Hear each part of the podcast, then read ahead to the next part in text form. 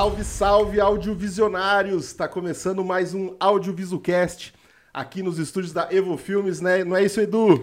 Com certeza, Dig Nelson! Vamos para mais um para fita. Tô muito feliz de estar aqui de novo. E esse é o Audiovisucast.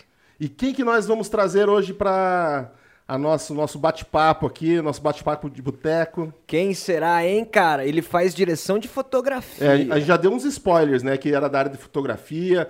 Pedimos pra galera mandar umas perguntas aí no Insta, no Face. Aliás, muito obrigado a todo mundo que respondeu e participou nas redes sociais aí. Sua pergunta é muito válida para a entrevista de hoje. Então, sem é. mais delongas, diga, diga aos nossos ouvintes e telespectadores quem é o nosso convidado. Estamos aqui com o grande Vini Genaro. Uh, Aê, que se... isso, galera. Seja bem-vindo. Nosso amigo, nosso brother, diretor de fotografia, trabalhamos juntos já em vários projetos. É verdade. E, e é isso, hoje vamos bater um papo massa sobre a tua área, sobre o que você faz, sobre tudo que rolou, de, de perrengues, de coisa. Hoje é o dia, né? Hoje é o dia da alegria. Primeiramente, Vini, muito obrigado por você disponibilizar seu tempo, que a gente sabe que não é nada fácil. Valeu por você vir aí trocar uma ideia com a gente, informar o pessoal aí de casa que tá me seguindo para aprender um pouco mais sobre esse mundo do audiovisual, cara. Bem, obrigado vocês aí pelo convite, galera.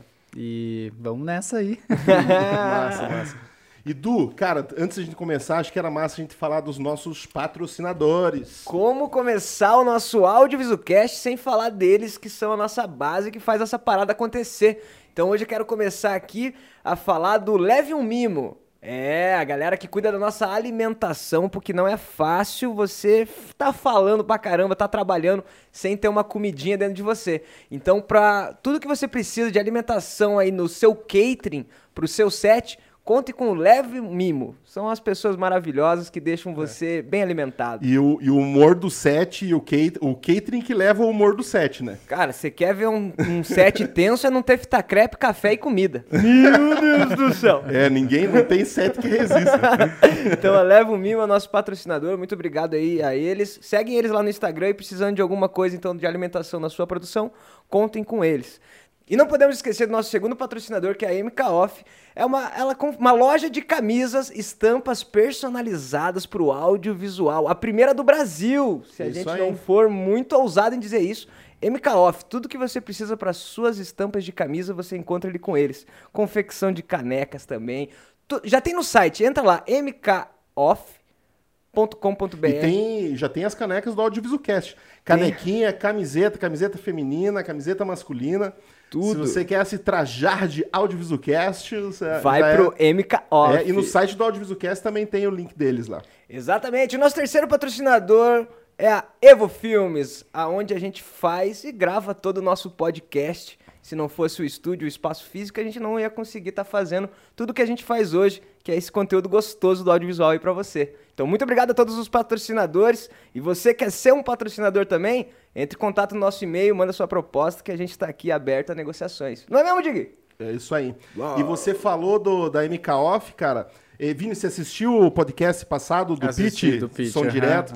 Então, o Pitch, so, uh, semana passada, ele desafiou a MK Off a criar uma estampa uh, exclusiva do Som Direto. Olha que bacana. E acho que até, ó, Aí, ó, ó, saiu. Oh, que barato. Que esse é o, é o Ninja Sound, o nome dessa estampa. Pô, oh, que legal. Que os caras pegaram a inspiração de que o cara, para fazer som direto, ele tem que ser meio ninja, né? Tem que entrar nas paradas. Aí, ó, a canequinha do Ninja Sound. já barato. disponível, lançando hoje aqui, exclusivo no Audiovisualcast. Lá na lojinha da Make Off, você já pode. Você que é do som direto, você que curte essa área, já pode ó, escolher. Aqui, ah, eu tenho que falar desse cara. Volta ali um pouquinho naquela imagem. É, o Gabriel Vesúvio, cara. Gabriel Vesúvio. Gabriel Vesúvio foi o ilustrador que a gente intimou aí, cara, para topar o desafio. Ele já tinha feito essa estampa aqui para para MK Off e topou o desafio e fez a do som direto também. Então valeu, Gabriel Vesúvio. Sigam o cara aí, o cara tem um trabalho de ilustração, design Fudido. muito muito massa. Fudido. Então, pitch, reforçando, Missão dada, missão cumprida. Missão dada, Você missão queria cumprida. uma estampa para peitas aí do áudio? É Entra agora lá no site mkoff.com.br e adquira já sua. E eu quero ver você com essa camiseta. Agora você vai ter que comprar, Vai cara. ter que usar. Eu vou querer também uma de fotografia, Uh, hein, galera. Olha lá, hein? Olha aí, Temos Make Off, mais um. ó. Vocês vão ser intimados em todo o podcast, pelo jeito. E vamos, você tem alguma ideia já, Vini? Ah, pra uma estampa? Não, eu vou deixar isso com eles, assim. Deixa com eles. É, então aí, ó, vou deixar MK Off com já fica em aberto mais uma estampa de fotografia aí, Muito bom. cara. Isso aí. Tô muito feliz de estar aqui com vocês. Massa, Muito massa. De É, Vini, cara, além de- da, da parte profissional, tudo aqui, mais que tudo, cara, é um grande a gente amigo. é amigo, A exatamente. gente tá junto, seja na produção, seja na- no pós-produção, em outros rolês, assim, é um, é um cara que é, que é um chegado da, meu, Dudu, de outros, outros É, carnavais. Carnavais. É verdade. A gente sempre bateu um papo pós-set, pré-set, no set ali na hora que dava. Por que não, né? Bater um Agora papo sim. agora com câmeras falando sobre isso, nossa. É, uma coisa nova pra mim, mas eu topei aí justamente pela amizade que a gente tem. né? Muita vergonha, Vini? O que, que acontece? É, um pouco, assim, é, como fotógrafo, né? Eu sempre tô atrás das câmeras e... Mas eu, eu gosto de compartilhar ah, o pouco que eu sei e com vocês eu me sinto à vontade também. Ah, Bom, com certeza a gente saber. fala e aprende sempre, né, velho? Com certeza, super. Não, é, a, a gente, a- eu também sou de trás das câmeras. É. É. Para mim, cada, cada podcast eu, eu me venço aqui para estar na frente das câmeras. Não, mas vocês dois são engraçados, pô. Eu olho você, olha lá. Entendeu? Eu não sou tão engraçado quanto o Pete. Não. Mas eu achei muito legal a iniciativa de vocês, galera. Eu É. acho que é um, um canal é, com uma ideia muito boa. E principalmente para quem tá querendo aprender, se informar e escutar de quem já faz isso há algum tempo é legal, compartilhar um pouco disso tudo, assim. Eu fico muito feliz pelo convite, de verdade. Valeu. É, a nossa ideia, cara, é mais. Putz, é, termina o set de filmagem, a gente bate aquele papo, Sempre, tem é histórias, tem coisas É. que rolaram. Que, cara, cê- cê- eu falei pro Du, né? Se a gente não parasse um dia pra ou, ou escrever, ou fazer um É. livro, ou gravar isso de alguma maneira, putz, um dia um muda, se muda, não sei o que, essas histórias vão se perdendo, né? É verdade. Então, então essa é a ideia, de deixar ali gravadinho um legado, o dia que quiser consultar, lembrar de alguma coisa, tá aí. É Total. super legal. E entra naquela, né, da gente ser um, um pote cheio de conteúdo tampado, é um pote cheio de conteúdo tampado. Agora, se você tira a tampa e espalha esse conteúdo, É, velho, e compartilhar, multiplica, né? Isso aí também é super legal, assim. Espero que a galera se entretenha, assim, que seja legal pra todo mundo. já tá sendo, eu já tô me divertindo, Ah, cara. E Vini, falando de história, cara, eu queria começar assim te perguntando, quando você pensa em set de filmagem, é, qual que é a primeira lembrança que vem de você, assim, lá do passado, assim, que, tipo, a primeira coisa que você se viu, estou num set de filmagem, o que que, que, que, que que vem na tua memória? Olha, é, é engraçado você falar isso, porque felizmente ou infelizmente, mas eu prefiro falar felizmente, eu nasci numa família de pai e mãe produtora de cinema. Já todo E eu, aos nove anos, eu fui figurante num filme deles chamado Oriunde, né, em 99. Então, é, ali eu tinha nove para dez anos, assim, e eu já fiquei muito encantado com isso. 9 pra 10, já tava É, no 7. é, é. E um set que não era pequeno, né? Não, é, exatamente. Foi uma produção super legal. Trouxeram o Anthony Quinn, né? Um ator americano, mexicano, enfim, italiano. O cara, é, o cara ganhou não sei quantos Oscars. E o meu pai e minha mãe conseguiram trazer esse ator para cá. É, e foi uma oportunidade para eu é, ver assim de primeira e ficar maravilhado com tudo aquilo. Mas eu tinha apenas nove anos e não fazia ideia do que estava acontecendo direito. E depois, mais velho, aos 14, eles fizeram o Cafundó, né? Com o Lázaro Ramos, o Leandro Firmino, a Leona, quer dizer, uma série... A Leona uma, tava é, a Leona também estava. é. Leona Cavalli, né? O, é isso mesmo. O Lázaro, na época, ele tinha feito assim, o Madame Satã e o Homem que Copiava. Ele ainda não estava... Ele não estava na Globo, por exemplo, né? E o Cafundó, eu tinha uns 14 anos na época. E eu lembro que eu já ajudava meu pai e minha mãe dentro ah, da produtora, né? Com a papelada. Pega isso, leva lá. Pega isso aqui e entrega para não sei quem. Quer dizer... E, e eles me levavam no set de filmagem. Então eu realmente eu fiquei maravilhado e foi o primeiro em- a primeira vontade realmente de seguir de de repente viver de cinema foi no Cafundó assim, que eu tinha uns 14 anos na época e e fiquei assim super eh, empolgado, emocionado. E ali já já vi a câmera, né? Quem estava fotografando na época era o Zé Bob.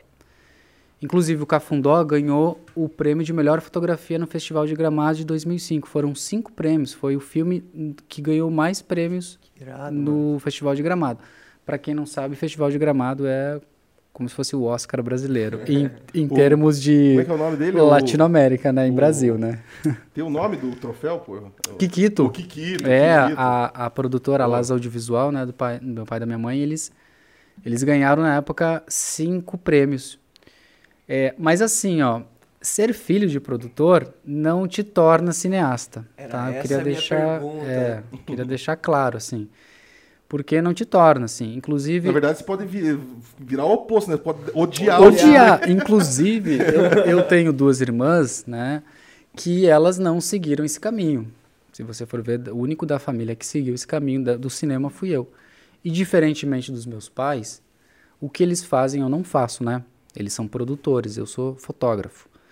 Então, é, o pessoal acha que, ah, porque é filho, talvez tenha ficado mais fácil as coisas. Olha, realmente eu sei que eu tive o privilégio de estar envolvido e ver isso desde pequeno. Mas isso não é garantia nenhuma que eu me torne um cineasta.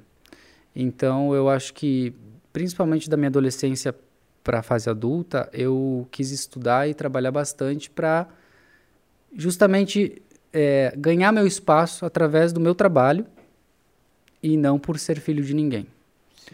É, É, embora é um peso. Se- não, não, é, não, é, peso, não é um tipo, cabo um porque- peso, porque assim, é, não é um peso, não é nem um pouco de peso, mas é, eu, é, eu, eu quis trilhar o meu caminho, né? Tanto é que eu não virei produtor. Inclusive, quando eu era na adolescência, o meu pai e minha mãe ainda falam, você realmente quer fazer isso da vida? Você fazer cinema aqui, você sabe que é fortes emoções a vida fazendo cinema. É isso mesmo que você quer? Eu falei, olha, eu não me vejo fazendo outra coisa da vida, assim, sabe? Isso você já tinha uns quantos anos mais ou menos nessa. Ah, nessa na questão? época de uns 16, 17, né? E já tinha essa visão. É isso que eu quero. É, mas, mas eles sempre me incentivaram, sabia?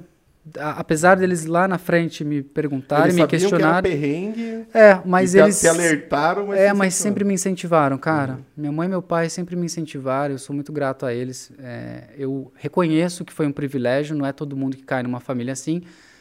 É as dores e delícias de ser quem somos, né? Assim, fazer cinema no Brasil, é, porque meus pais não, eles não faziam publicidade, né? Eles só faziam cinema, eles faziam um filme a cada quatro anos, eles produziam um filme.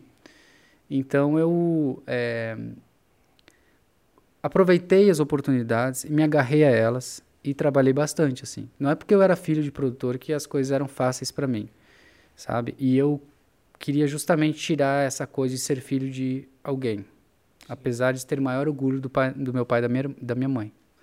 Mas é como eu falei, eu sou fotógrafo, eu não sou produtor, né? Então é, ganhar experiência, trabalhar e desenvolver um caminho na cinematografia foi uma coisa que foi uma decisão minha e um esforço meu, assim. Apesar de ter sempre o incentivo deles, assim. Por vocês terem ideia, eu com eu a minha mãe me apresentou uma câmera fotográfica aos 14. E de lá pra cá eu fiquei muito apaixonado pela fotografia, antes mesmo do cinema, assim.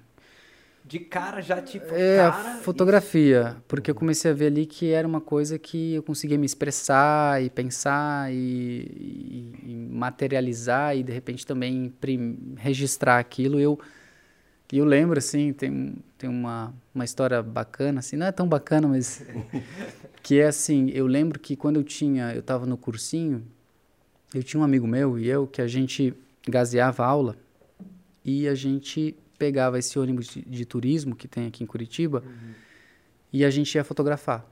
Passava o dia inteiro fotografando. Quer dizer, meus pais achavam que eu Em estava cima, na... em cima do ônibus. né? É, eu- eu não, a gente, a gente pegava o ônibus e a gente parava num parque, descia, Sim, porque o busão já para em pontos turísticos. fotografava, passava um tempo, esperava o ônibus, entrava, ia para outro parque, fotografava. Sa- é safari fotográfico. To- completamente, assim. é, era eu e o Juca.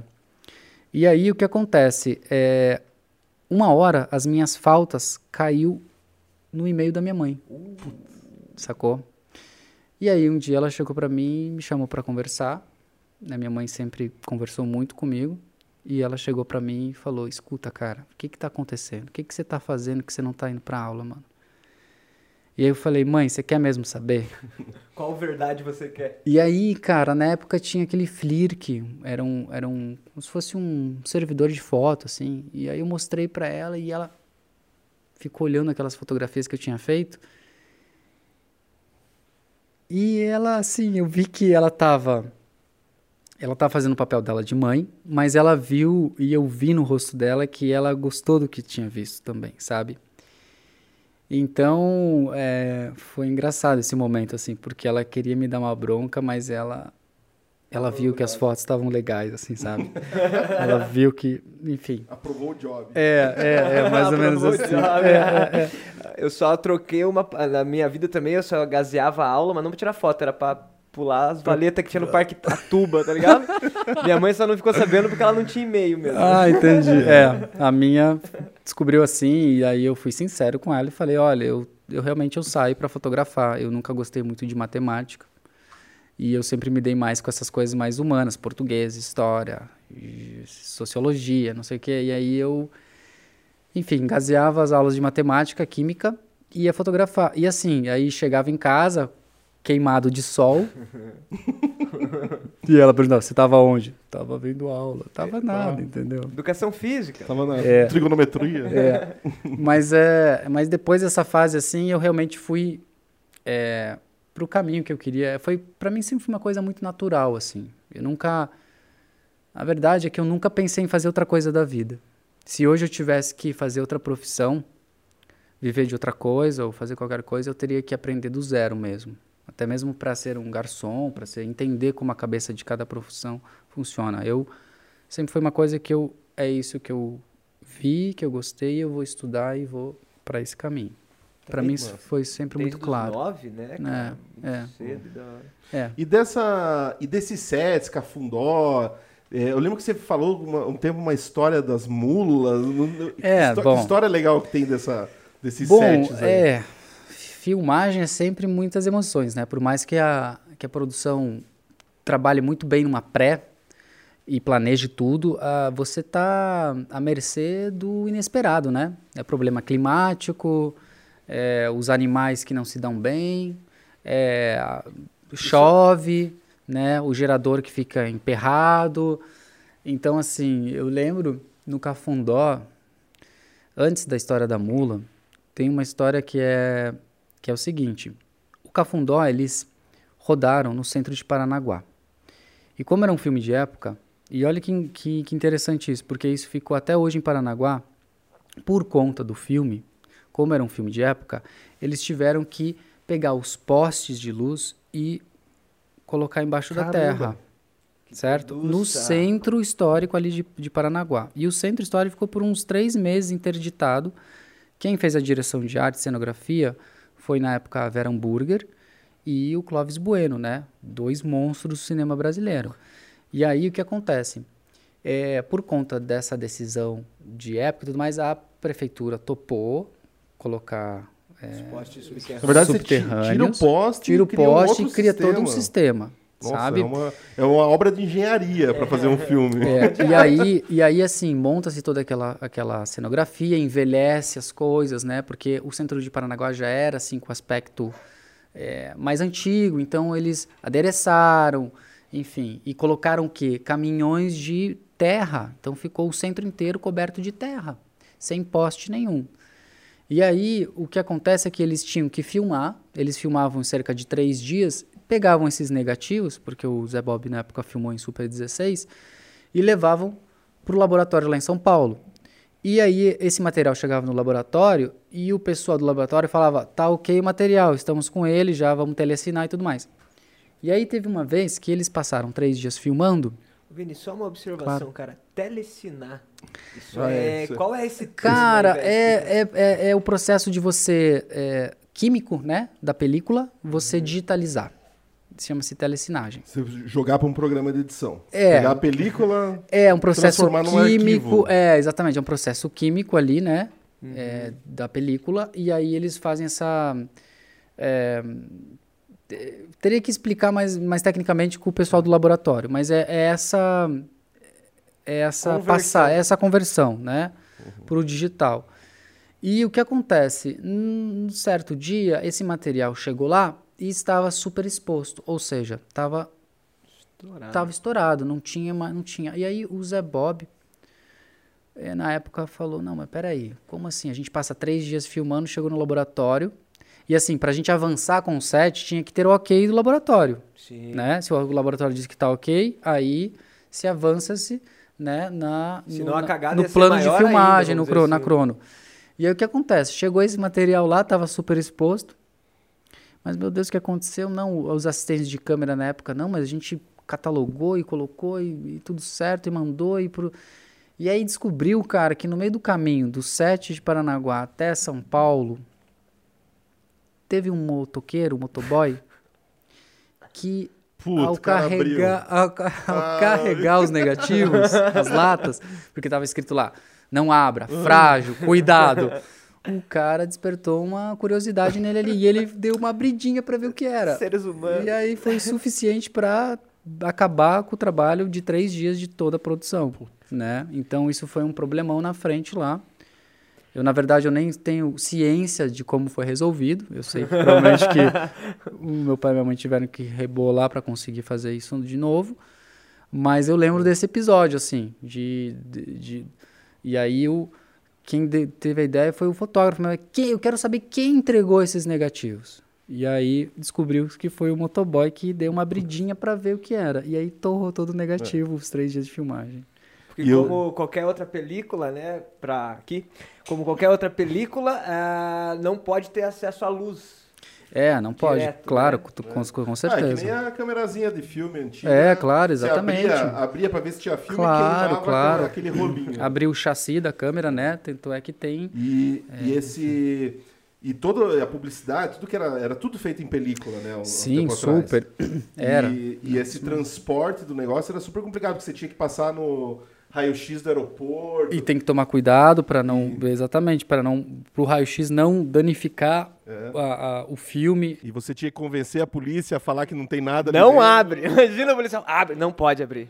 Inclusive, ah, antigamente, né, para o pessoal saber assim, o que eu trabalhei com isso depois, porque aí para fotografia eu falei, olha, eu quero trabalhar com fotografia, mas existe um caminho a ser traçado para você virar um diretor de fotografia.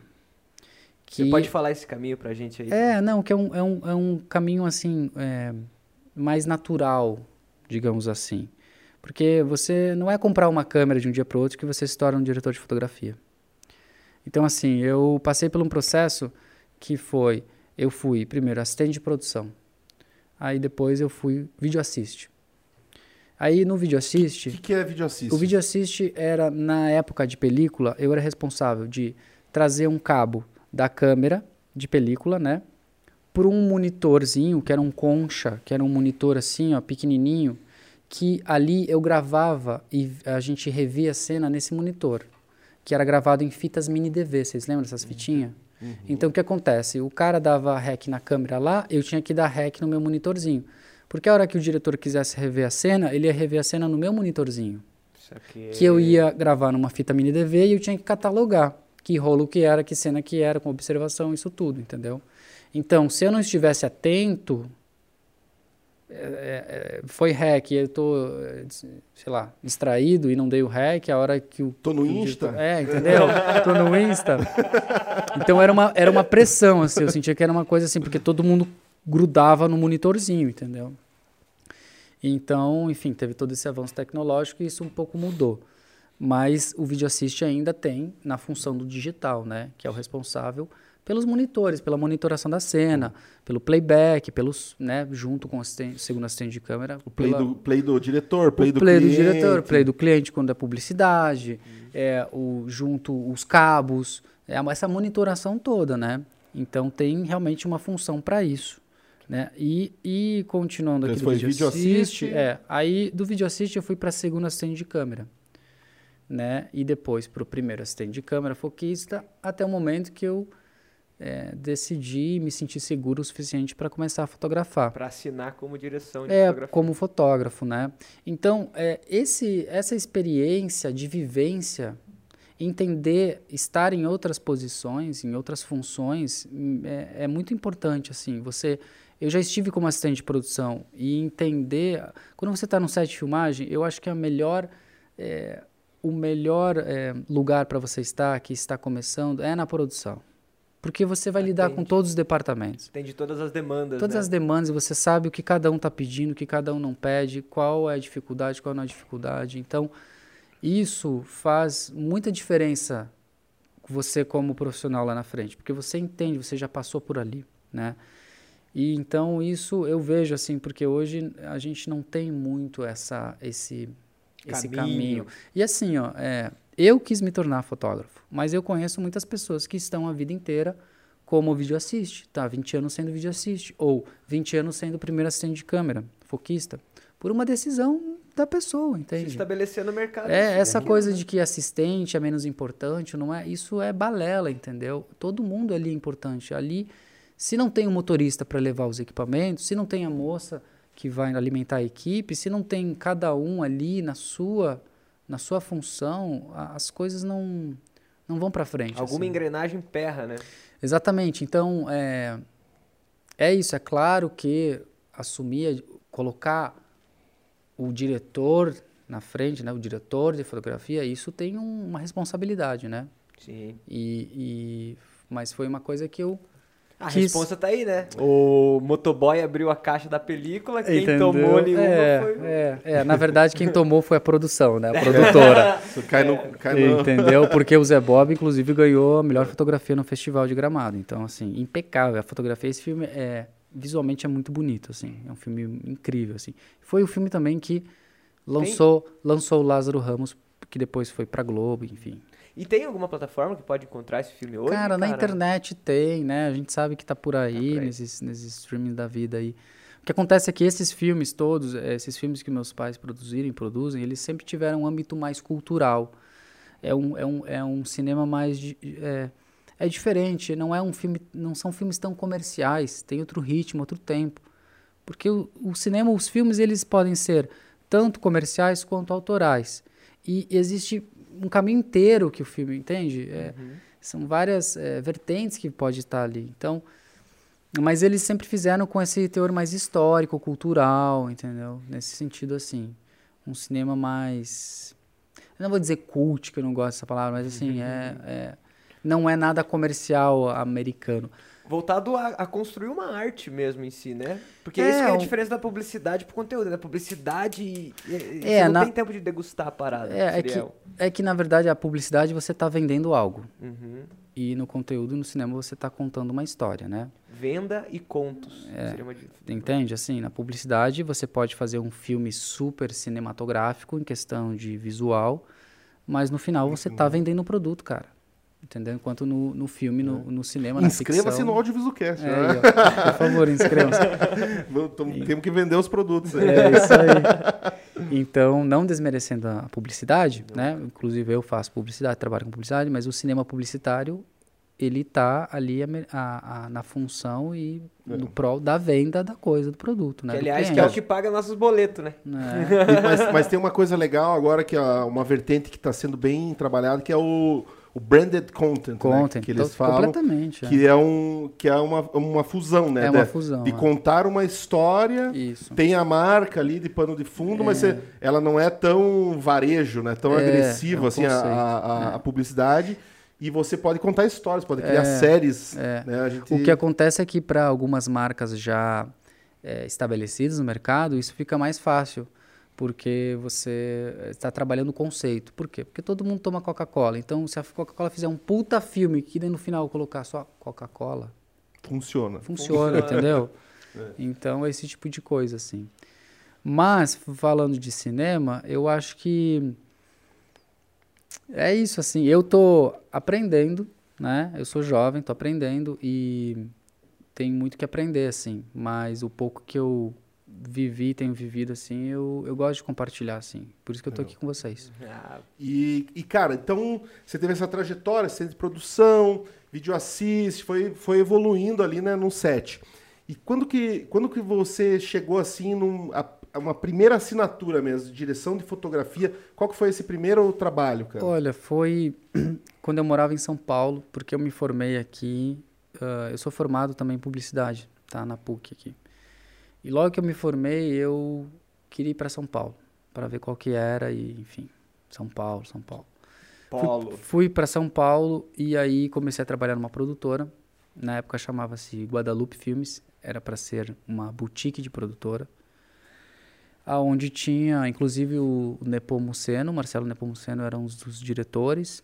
Tinha, eu tinha um primo meu que trabalhava lá, que era o Ricardo Genaro, e ele falou: "Cara, vem para cá. E eu não vou, não é nada garantido que eu vou te contratar, mas vem para cá, porque a gente tá precisando de assistente aqui".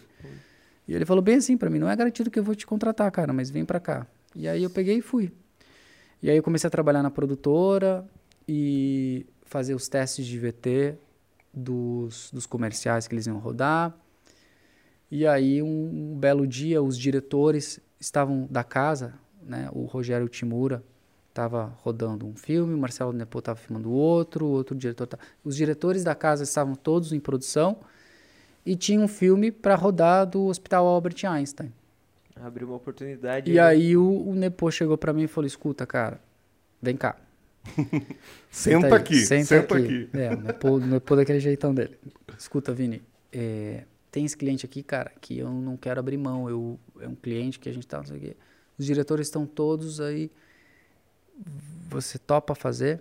Daí eu falei, opa, Nepo, joga na minha que eu faço o gol. Bateu no peito e. E aí, cara, e, e todo esse processo de pré, de visitar a locação, de ver a locação, porque eu não conhecia direito São Paulo. E foi bacana, porque eu, é, depois o Nepo até comentou, cara, que bacana, você, por ser de fora da cidade, você tem um olhar um pouco mais renovado da cidade. Quer dizer, aquelas coisas que eles não percebiam, eu, por ser de fora, percebia, via uma beleza onde não tinha ali. E, e aí comecei a fazer esse, essa pesquisa de locações, de chegar chegava e mostrava pra ele, tinha coisa que ele gostava, tinha coisa que ele falava que não tava legal, enfim, e aí e aí a gente rodou esse filme assim, cara, foi uma publicidade e foi muito legal assim. Depois disso, E um nome grande já começou. é, não, Né? é, exatamente, foi foi um filme foi um filme muito bacana assim na época.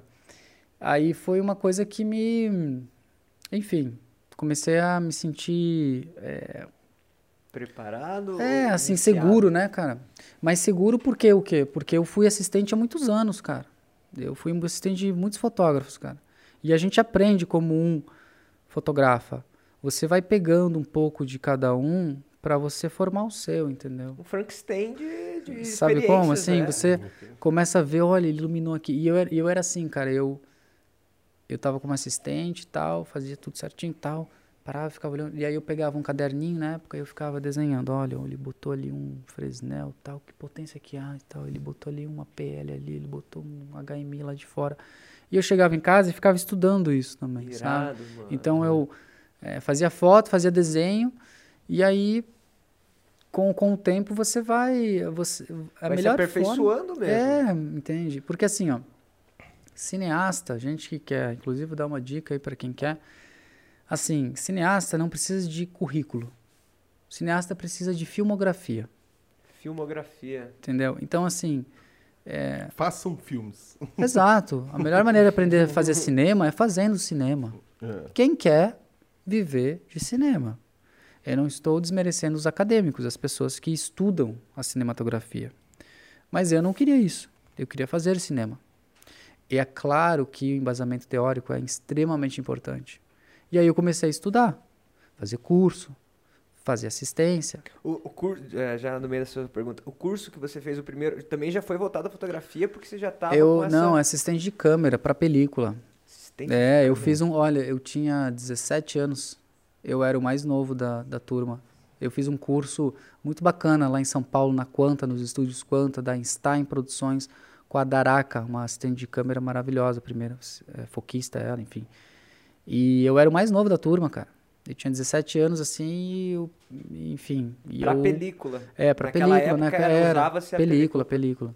Que também depois, com esse curso, me deu possibilidade de, lá na frente, no Garibaldi, no Anitta Garibaldi, eu ajudar a equipe de câmera, porque também era uma Panavision, era película em 35mm. Então, esse, esses cursos Depois fiz curso com o Alziro Barbosa, assim, com o Eber, é, tudo que era relacionado à cinematografia, eu, cara, fui estudar, fui, fui ler, fui.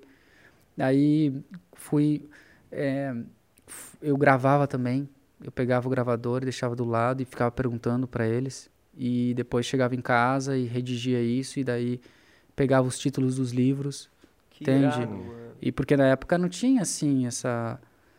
Tecnologia de estudo. É, né? entendeu? Hoje tá tudo, tudo, tudo mais fácil, entendeu? No sentido, a informação tá aí, a tecnologia tá aí, né? Tá, tá mais acessível. Depois que teve a 5D em 2008, cara, você conseguia dar um look cinematográfico com uma câmera DSLR, com uma fotográfica, ter lentes intercambiáveis. Quer dizer, antes disso era muito caro, cara. Era muito caro. Nessa época, a é porque hoje é, a película é cara pra caramba pra se gravar, né? Pro É, exato. é. Naquela época, ela tinha o custo como se fosse. a Não, sempre foi caro. Sempre foi Sim. caro. Sempre foi caro, cara. Sempre foi um luxo. E assim, cada rolo é 3, 4 minutos, cara. É. Entendeu? 3, 4 minutos. 3, 4 minutos É. de rolo, cara. Entendeu? Não tem um rolo de 10 minutos, 15 minutos. É. Não é um SSD que você grava quando você quiser. Então entendeu? hoje fazer cinema, praticamente hoje, com o estudo tecnológico e tudo mais, é Tinha o 10 take do ensaio, era É muito, claro, o você take fazia do muito ensaio. mais ensaio. Exatamente, a maneira de fazer cinema daí também muda, entendeu? Por quê? Porque você tinha um número X de negativo e você não podia gastar. Então tinha que ensaiar, ensaiar, ensaiar, ensaiar e dar o... É. lá na hora. Então a maneira de se fazer também. É, hoje em dia, quem faz com película é por uma questão estética. É, Porque hoje as câmeras digitais conseguem dar essa profundidade, né? Que fala, não, mas o grão da película. Cara, assim, na boa, é, você consegue uma imagem extremamente cinematográfica com o digital, assim.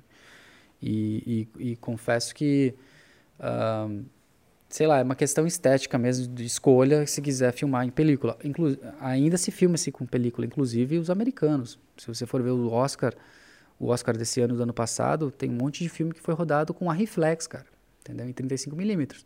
Por quê? Porque o negativo tem aqueles, aquela latitude toda, tem aquela profundidade, tem um grão, né? Que a galera, nossa, Pira no grão. é, entendeu? Mas é isso. E, e Vini, falando desses cursos que você fez, cara, eu vejo muita a galera mais é, filmmaker mesmo, Uhum. assim, galera que vai sozinho na batalha, assim. Uhum. Eu falo, puta, cara, por que você não faz um curso, você não se especializa, Claro. faz um curso de iluminação, um curso de fotografia? Claro. Até lembro do Eber, desses nomes, assim. Deus, cara, puta, cara, mas é muito caro, né? Fazer um curso bom desse é muito caro. Deu então, a minha pergunta é, vale a pena, cara, é, buscar isso? É, te- modifica ou, é, ou o negócio é ir pra batalha? Como é que, o que, que o curso te Cara, agregou, assim, cara? Vale muito a pena. Vale muito a pena porque é justamente você vai entender como a cabeça de cada fotógrafo funciona. Cada fotógrafo vem de uma, de uma área. Tem fotógrafos que vieram das cênicas, tem fotógrafo que veio da pintura, tem fotógrafo que veio. Então, assim, tem fotógrafos que são extremamente técnicos, né? O Alziro Barbosa é super técnico, cara. Falo pra vocês, se vocês puderem fazer os cursos do Alziro Barbosa, é maravilhoso, cara. Sabe? Lá em São Paulo, na Bucareste, enfim, nos estúdios da Quanta, antigamente, tinha muitos cursos. Eu não sei como tá agora, assim. Mas eu recomendo super fazer. É um investimento, claro que é um investimento. Mas é uma coisa que é um divisor de águas, assim, sabe? Que se você realmente quer viver isso e se especializar, você tem que estudar, cara. Tem que investir, entendeu? Você tem que en- encarar como Tem que investimento encarar como em você investimento mesmo, né, em você bicho? mesmo, é. Porque assim, Não é um meu, gasto, é investimento. é, assim, né? essa história, ah, eu faço som, eu opero, eu dirijo, eu edito. Bicho, tem um momento que você vai ter que realmente decidir o que você vai fazer. Porque se você faz tudo, você não faz bem nada, né? Você tá... Então, assim, é, eu nunca tive dúvida que eu queria seguir para fotografia. Então, eu fui estudar, me especializar, gastei dinheiro com isso, fui atrás, fui sendo assistente, fui, entendi, entende? Fui é, ouvir sermão de fotógrafo, porque porque antes, galera, assim, não era todo mundo, não era todo mundo que tinha informação, entende? Não era assim, baixava na internet e tinha lá tutorial como fazer isso, todos os tipos de refletor, mapa de luz, não tinha workshop de fotógrafo, não era. Então era uma coisa assim que eu passei por, eu fui assistente de muitos fotógrafos que não abriam as informações para mim, que não com- compartilhavam, que não chegava para mim e falava, Vini, senta aqui do lado que eu vou te ensinar. Então, eu não tive isso, cara. Por quê? É, porque eu entendo eles também na época, porque era uma coisa assim que é, ter, chegar a essa informação e depois assim, o cara é novo, o cara tem vontade de trabalhar, quer mostrar serviço, tem tecnologia agora disponível, tem informação, os fotógrafos mais velhos ficavam assim, putz, esse cara vai virar meu concorrente. Uhum. Tinha essa mentalidade, entende? E eu sentia isso. Porque toda vez que eu não estava filmando, o cara falava pano preto na câmera. Eu botava pano preto. Eu falava, mas caramba, pano preto toda hora, pano preto. Pano... E aí eu comecei a. Esse, desculpa, esse pano preto é nada de proteção de lens, é tudo para não olhar é, o De certa maneira câmera. era, obviamente, de certa maneira era, mas eu sentia também que era uma maneira de ocultar. Pra não ver o setup. De, de ocultar a informação, entende, cara? De eu perguntar e não me responder, ou não dar nem, nem espaço para eu perguntar. Entende? Então, assim, isso é uma coisa da geração passada. Sim. Né? Eu, assim, eu sou um cara que o que eu aprendi eu gosto de compartilhar. Eu não, não lido como concorrente. Eu acho que tem mercado para todo mundo. Total. E a gente, a gente aprende um com o outro, né? Então, mudou um pouco, assim, essa coisa, sabe? Mas eu entendo eles na época. Mas eu lembro de ter passado isso, sim, cara. Do, do fotógrafo me ocultar a informação, de não querer passar a informação, sabe? Olha só os caras é. guardando. Então é, então é correto a gente dizer que o fotógrafo ele é um pintor? Pera, pera, pera, pera, pera. Gente. Só um? Por favor. Olha. Então, pessoal, salve, salve audiovisionários. Eu tô aqui para apresentar para vocês o Cinecali. E vocês sabem, desde a antiguidade, é, em diversas culturas, se acreditavam que musas inspiravam os artistas, né? Mas hoje a gente sabe melhor e sabemos que são pessoas que criam e são pessoas inspiradoras. Pessoas que inspiram as artes, pessoas que inspiram a vida.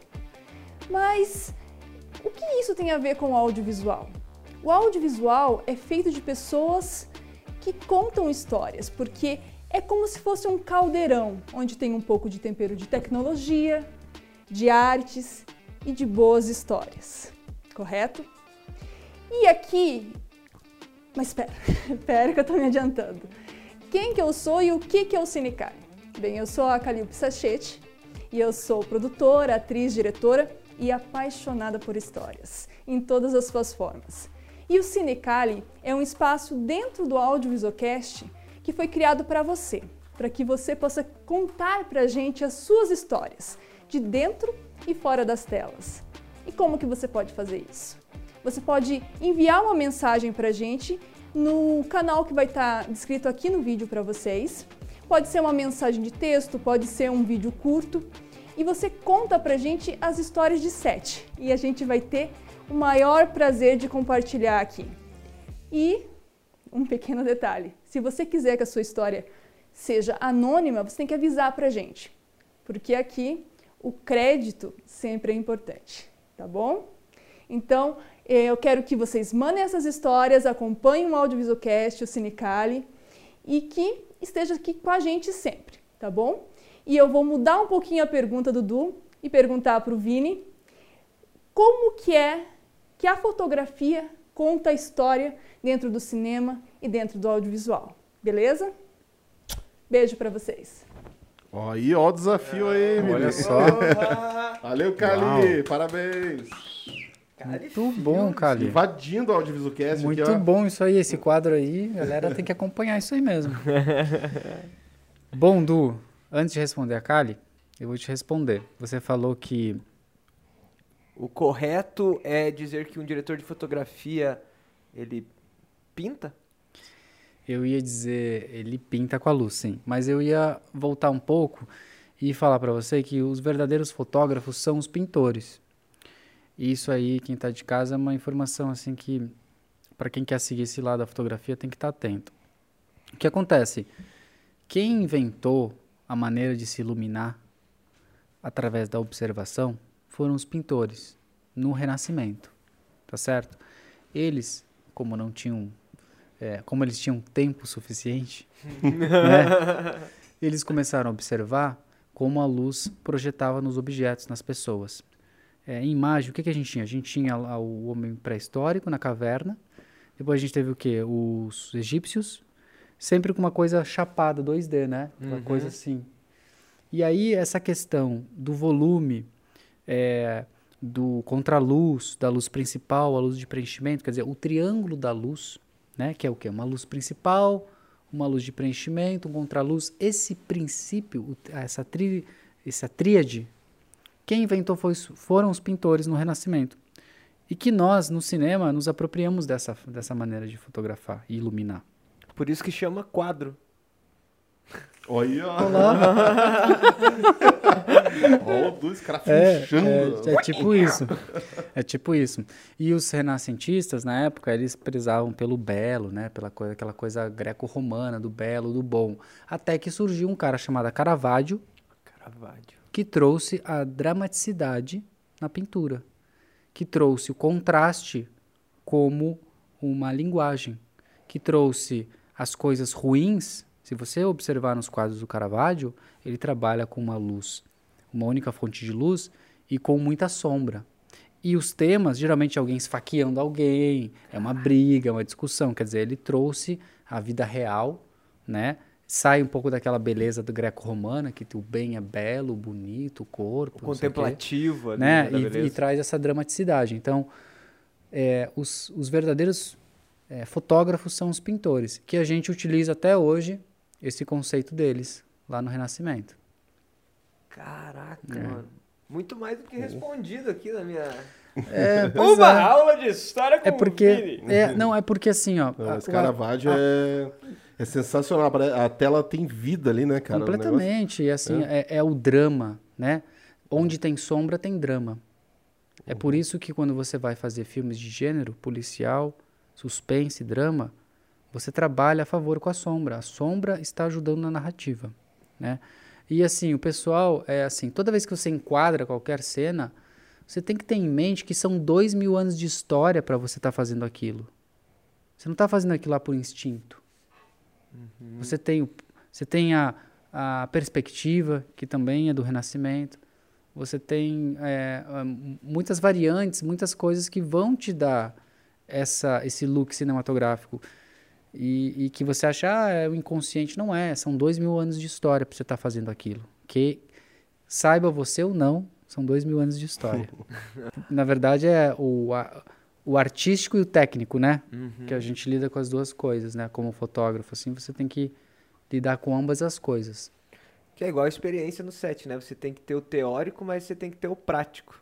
Pra você Com poder certeza. casar os dois e fazer Com uma certeza. boa... É, e acho que você linkando esse- esses filmes de gênero e tal, com, a, com essa jogada da sombra, da luz, você já traz um pouco do, do que a Kali perguntou ali, né?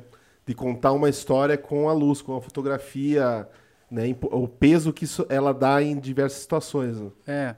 O que acontece é que quando a gente vê um filme, a fotografia é a primeira coisa que nos chega, né? É a imagem, Sim. né?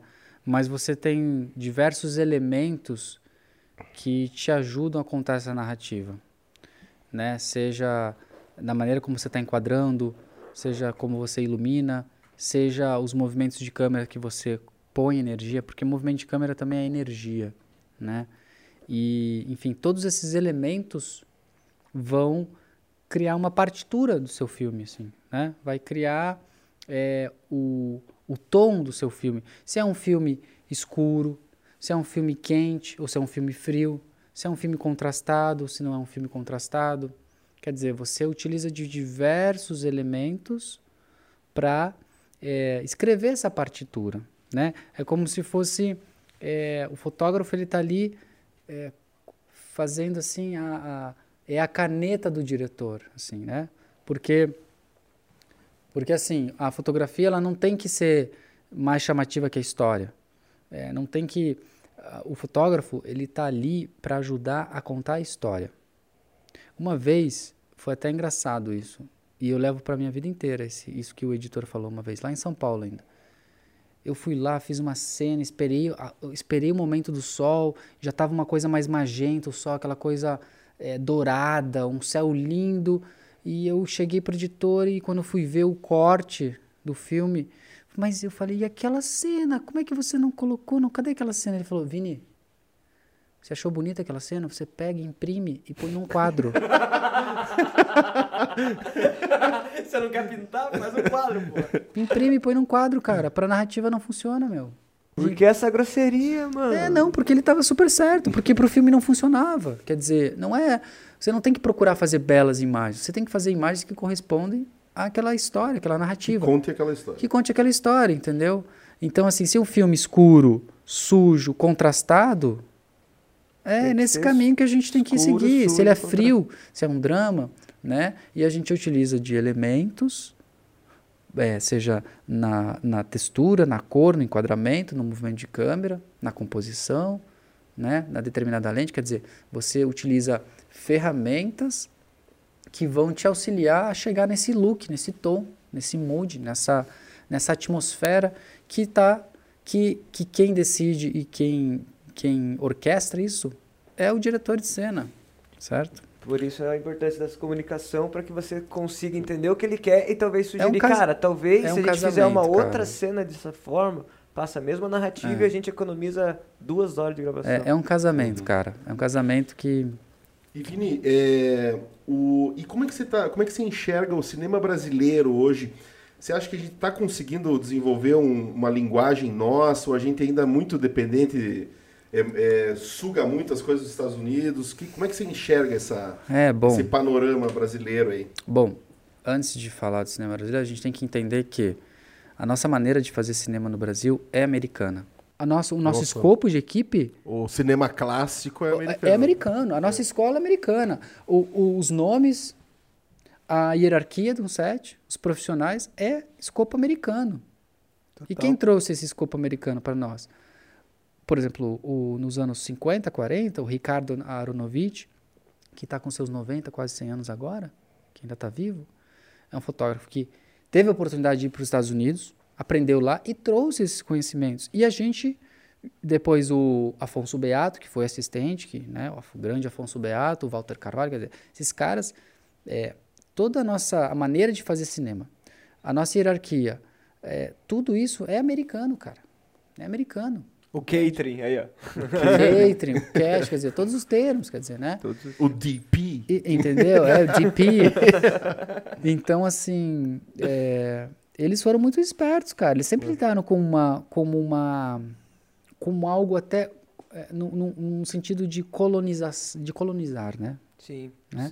Ser os Porque- primeiros a fazer. Exato, essa- entendeu? E ter essa visão. dominar. E dominar. E hoje os caras realmente são uma indústria que, cara, e é- tudo gira em volta desses caras. Eu não estou falando que o cinema europeu, francês, o expressionismo alemão, eu acho que todos têm o seu valor. O- os próprios filmes coreanos, nigeriano que você falou, sabe? Mas é, o mercado, assim, o grande mercado é americano, velho. É americano, entendeu? A, a- A- a indústria padrão, né? a indústria padrão, entende? E é muito doido, porque o cinema ele é feito é, de uma maneira assim, para ser é, de massa, né? É, a distribuição é pensada em escalas, mas o fazer é artesanal. Só que é muito louco, né? Porque o, o americano, em, mil- em 1940, até antes, já percebeu que o, o valor do cinema, que a parada bem feitinha e bem pensada dá dinheiro, Sim. dá muito dinheiro. Claro. E, e, cara, e, e os outras, as outras realidades não conseguem enxergar, é, é, vislumbrar essa mesma Vislumbrar coisa, que os essa- caras viram, enxergaram, deram o valor necessário e ganham dinheiro, cara. Tem gente aqui, infelizmente, que ainda acha que quem trabalha com audiovisual e cinema é vagabundo. Que a gente que. Como você vai fazer cinema? O que, que você tá querendo com cinema, rapaz? Não, lembra do podcast do Pete? Que, ah, Ele não sabia como encarar o pai pra falar que Pois fazia é, som direto. Entendeu? Então, Então, foi muito triste. Ele começou. então- o meu pai não tinha orgulho Coitado, ente- entende? Pô, e, sabe? E, e bacana que ele foi lá, mostrou pro pai, que bom que o pai dele viu que realmente é uma profissão, que é uma coisa séria, que, que você é possível viver disso, né? E, e, e, o, e o mais mágico, cara, é que o cinema, cara, ele transforma, né, cara? Ele transforma. Pô, quantos filmes eu já vi, você também, imagino que você também, de, da gente ver, se espelhar e falar, mano do céu, vou mudar. Por quê? Porque eu vi tal filme, não quero isso, ou quero. Quer dizer. É uma ferramenta é uma mesmo. ferramenta maravilhosa e que, e que a gente tem que usar para o bem, para o desenvolver. Quer dizer, ou, ou, ou mostrar que a pessoa veja aquilo lá e daqui 10 anos tomou outro rumo na vida porque viu um filme. Né? E, e, e filmes a gente tem que ver e rever. Porque quando você vê um filme com uma certa idade, quando você tá com 30, 40 anos e revê o filme, você tem outra percepção daquele filme que você não tinha Com antes. certeza. Às vezes menos de um ano, né, velho? Entendeu? Então, é uma coisa assim, o cinema ele é mágico, cara. Ele mexe com o imaginário das pessoas, ele ele realmente é uma é um é um veículo maravilhoso, cara. E, e, e, e tem a possibilidade de estar no mundo inteiro, quer dizer, agora com a globalização a gente tem filme iraniano, filme coreano, e, e isso é muito legal de estar vendo como eles fazem, porque se você for ver bem, cara, a, a, o cinema, é, eu tive a oportunidade de ir para Argentina e eu, fu, eu, eu aprendi espanhol na guerra. Duas semanas antes de filmar a série de TV, eu aprendi espanhol. E, e, assim, o espanhol dos portenhos, né? Que é rápido pra caramba. Só que a linguagem do cinema é a mesma. Entende? O, a, a língua cinema é a mesma. Uhum. É a mesma, cara. Então, assim, posicionar os atores, entender a coreografia, entender o foco, entender Montar a o luz, quadro, ent- entendeu? Sabe? É a mesma. Então, a, língua a língua cinema, ela pode ser falada em todos os hemisférios do mundo, entendeu? Se você for para a Espanha, você vai se comunicar na língua cinema com quem está falando cinema. Não vai ser difícil para você entender e nem eles para te entenderem, sabe? Então, isso que eu acho muito massa assim também, cara. Porque é mágico, velho. Olha, você tem quer coisa mais mágica? Olha que bruxaria, cara. Tu pega o que tá escrito e materializa. Bicho, isso é a arte que envolve todas as artes, que é a coisa mais incrível que você possa imaginar, bicho. E que antes de estar escrito tava na cabeça de alguém que tava totalmente impalpável, né? Sacou? Então, cara, ó, até me arrepia, assim, porque é uma coisa mágica, cara. E eu, eu, eu enxergo assim, cara, fazer cinema é, é o querer de muitas pessoas no mesmo objetivo. Só isso. Exatamente. É só. é- é- Se, se a gente conseguir juntar 50 pessoas que querem a mesma parada, Exato, vai rolar um exato. filme. É, é como se fosse uma, uma, uma pirâmide que tem tudo aquilo. Vai som, roda. Hack. Pra É. aquilo, né? É uma pirâmide assim que pra. Pum. Só que essa base é. Só que é- essa é árdua. base é um iceberg do caralho, entendeu, mano? Então, e, e é muito, e é muito maravilhoso isso. E, e como fotógrafo, você, você num quadro colocar o trabalho da figurinista, colocar o trabalho da, da maquiadora, colocar o trabalho da, Da do, arte direção da arte, colocar o trabalho de todo mundo e enquadrar, e botar todo mundo ali junto.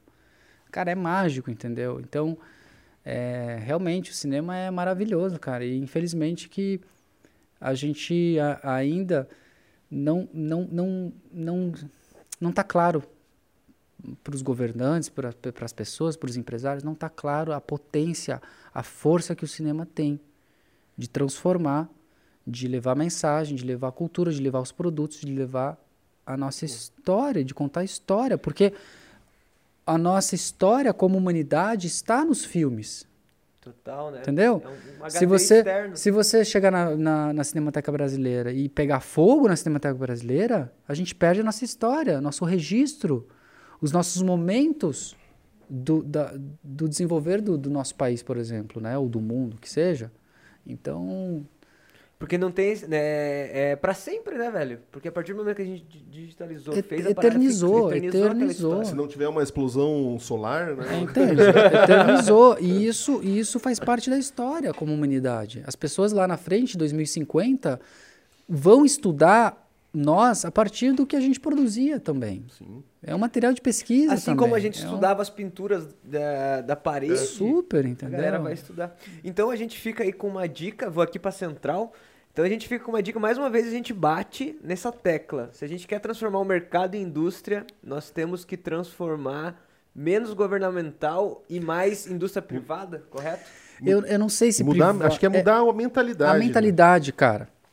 Então, E hoje, fora o passado e o futuro, hoje, questão econômica, questão de valor social, geração de emprego e de riqueza. E de riqueza, exatamente. Isso Valor aí. econômico, social e de riqueza. Quer dizer, o cinema aí, engloba tudo isso, cara. É, e, e as pessoas começarem a lidar como, como uma coisa séria, como uma coisa é, realmente importante. Só pra vocês terem ideia, cara. É, quando eu estive na Argentina, eu, eu comecei a reparar que os argentinos é, dentre, dentre tantas coisas incríveis que eles promovem, eles, primeiro, os cinemas de rua deles, porque lá eles têm cinema de rua, não é cinema de shopping. Eles têm cinema em shopping. Se você quiser ver qualquer filme da Marvel, Homem-Aranha, X-Men, não sei o que, você vai no shopping. Que é onde as distribuidoras estão lá, tão exato. Lá. Agora, você quer ver filme argentino? Estão nos cinemas de rua. Como Só é o, filme é, argentino. Cinema de rua. É, na minha cabeça, eu não, não consigo. É um cinema de rua, antigamente é, tinha tipo aqui em tipo Curitiba. Plaza. Plaza, o Hits. Cinema de praça. É um lugar onde você vai. É como se fosse o, o Cine Passeio que a gente tem hoje. É o cinema que não é no shopping. Ponto. Entendeu? É o cinema que não é no shopping. onde é. passa é, o nacional. Exato. Porque antes, antes dos shoppings englobarem isso, é, todos eram cinemas é. de rua. Exato, entendeu? Aí o que acontece? Lá eles consomem os filmes argentinos nesses cinemas. E que nesses cinemas só tem filmes argentinos. E detalhe, você vai ver a, as escolas, eles ensinam matemática, ciência, espanhol, cinema. Tem cinema no ensino deles, velho? Tem cinema no fundamental, brother. Então veja, veja como eles lidam o cinema com uma coisa séria, porque eles ensinam no fundamental o cinema.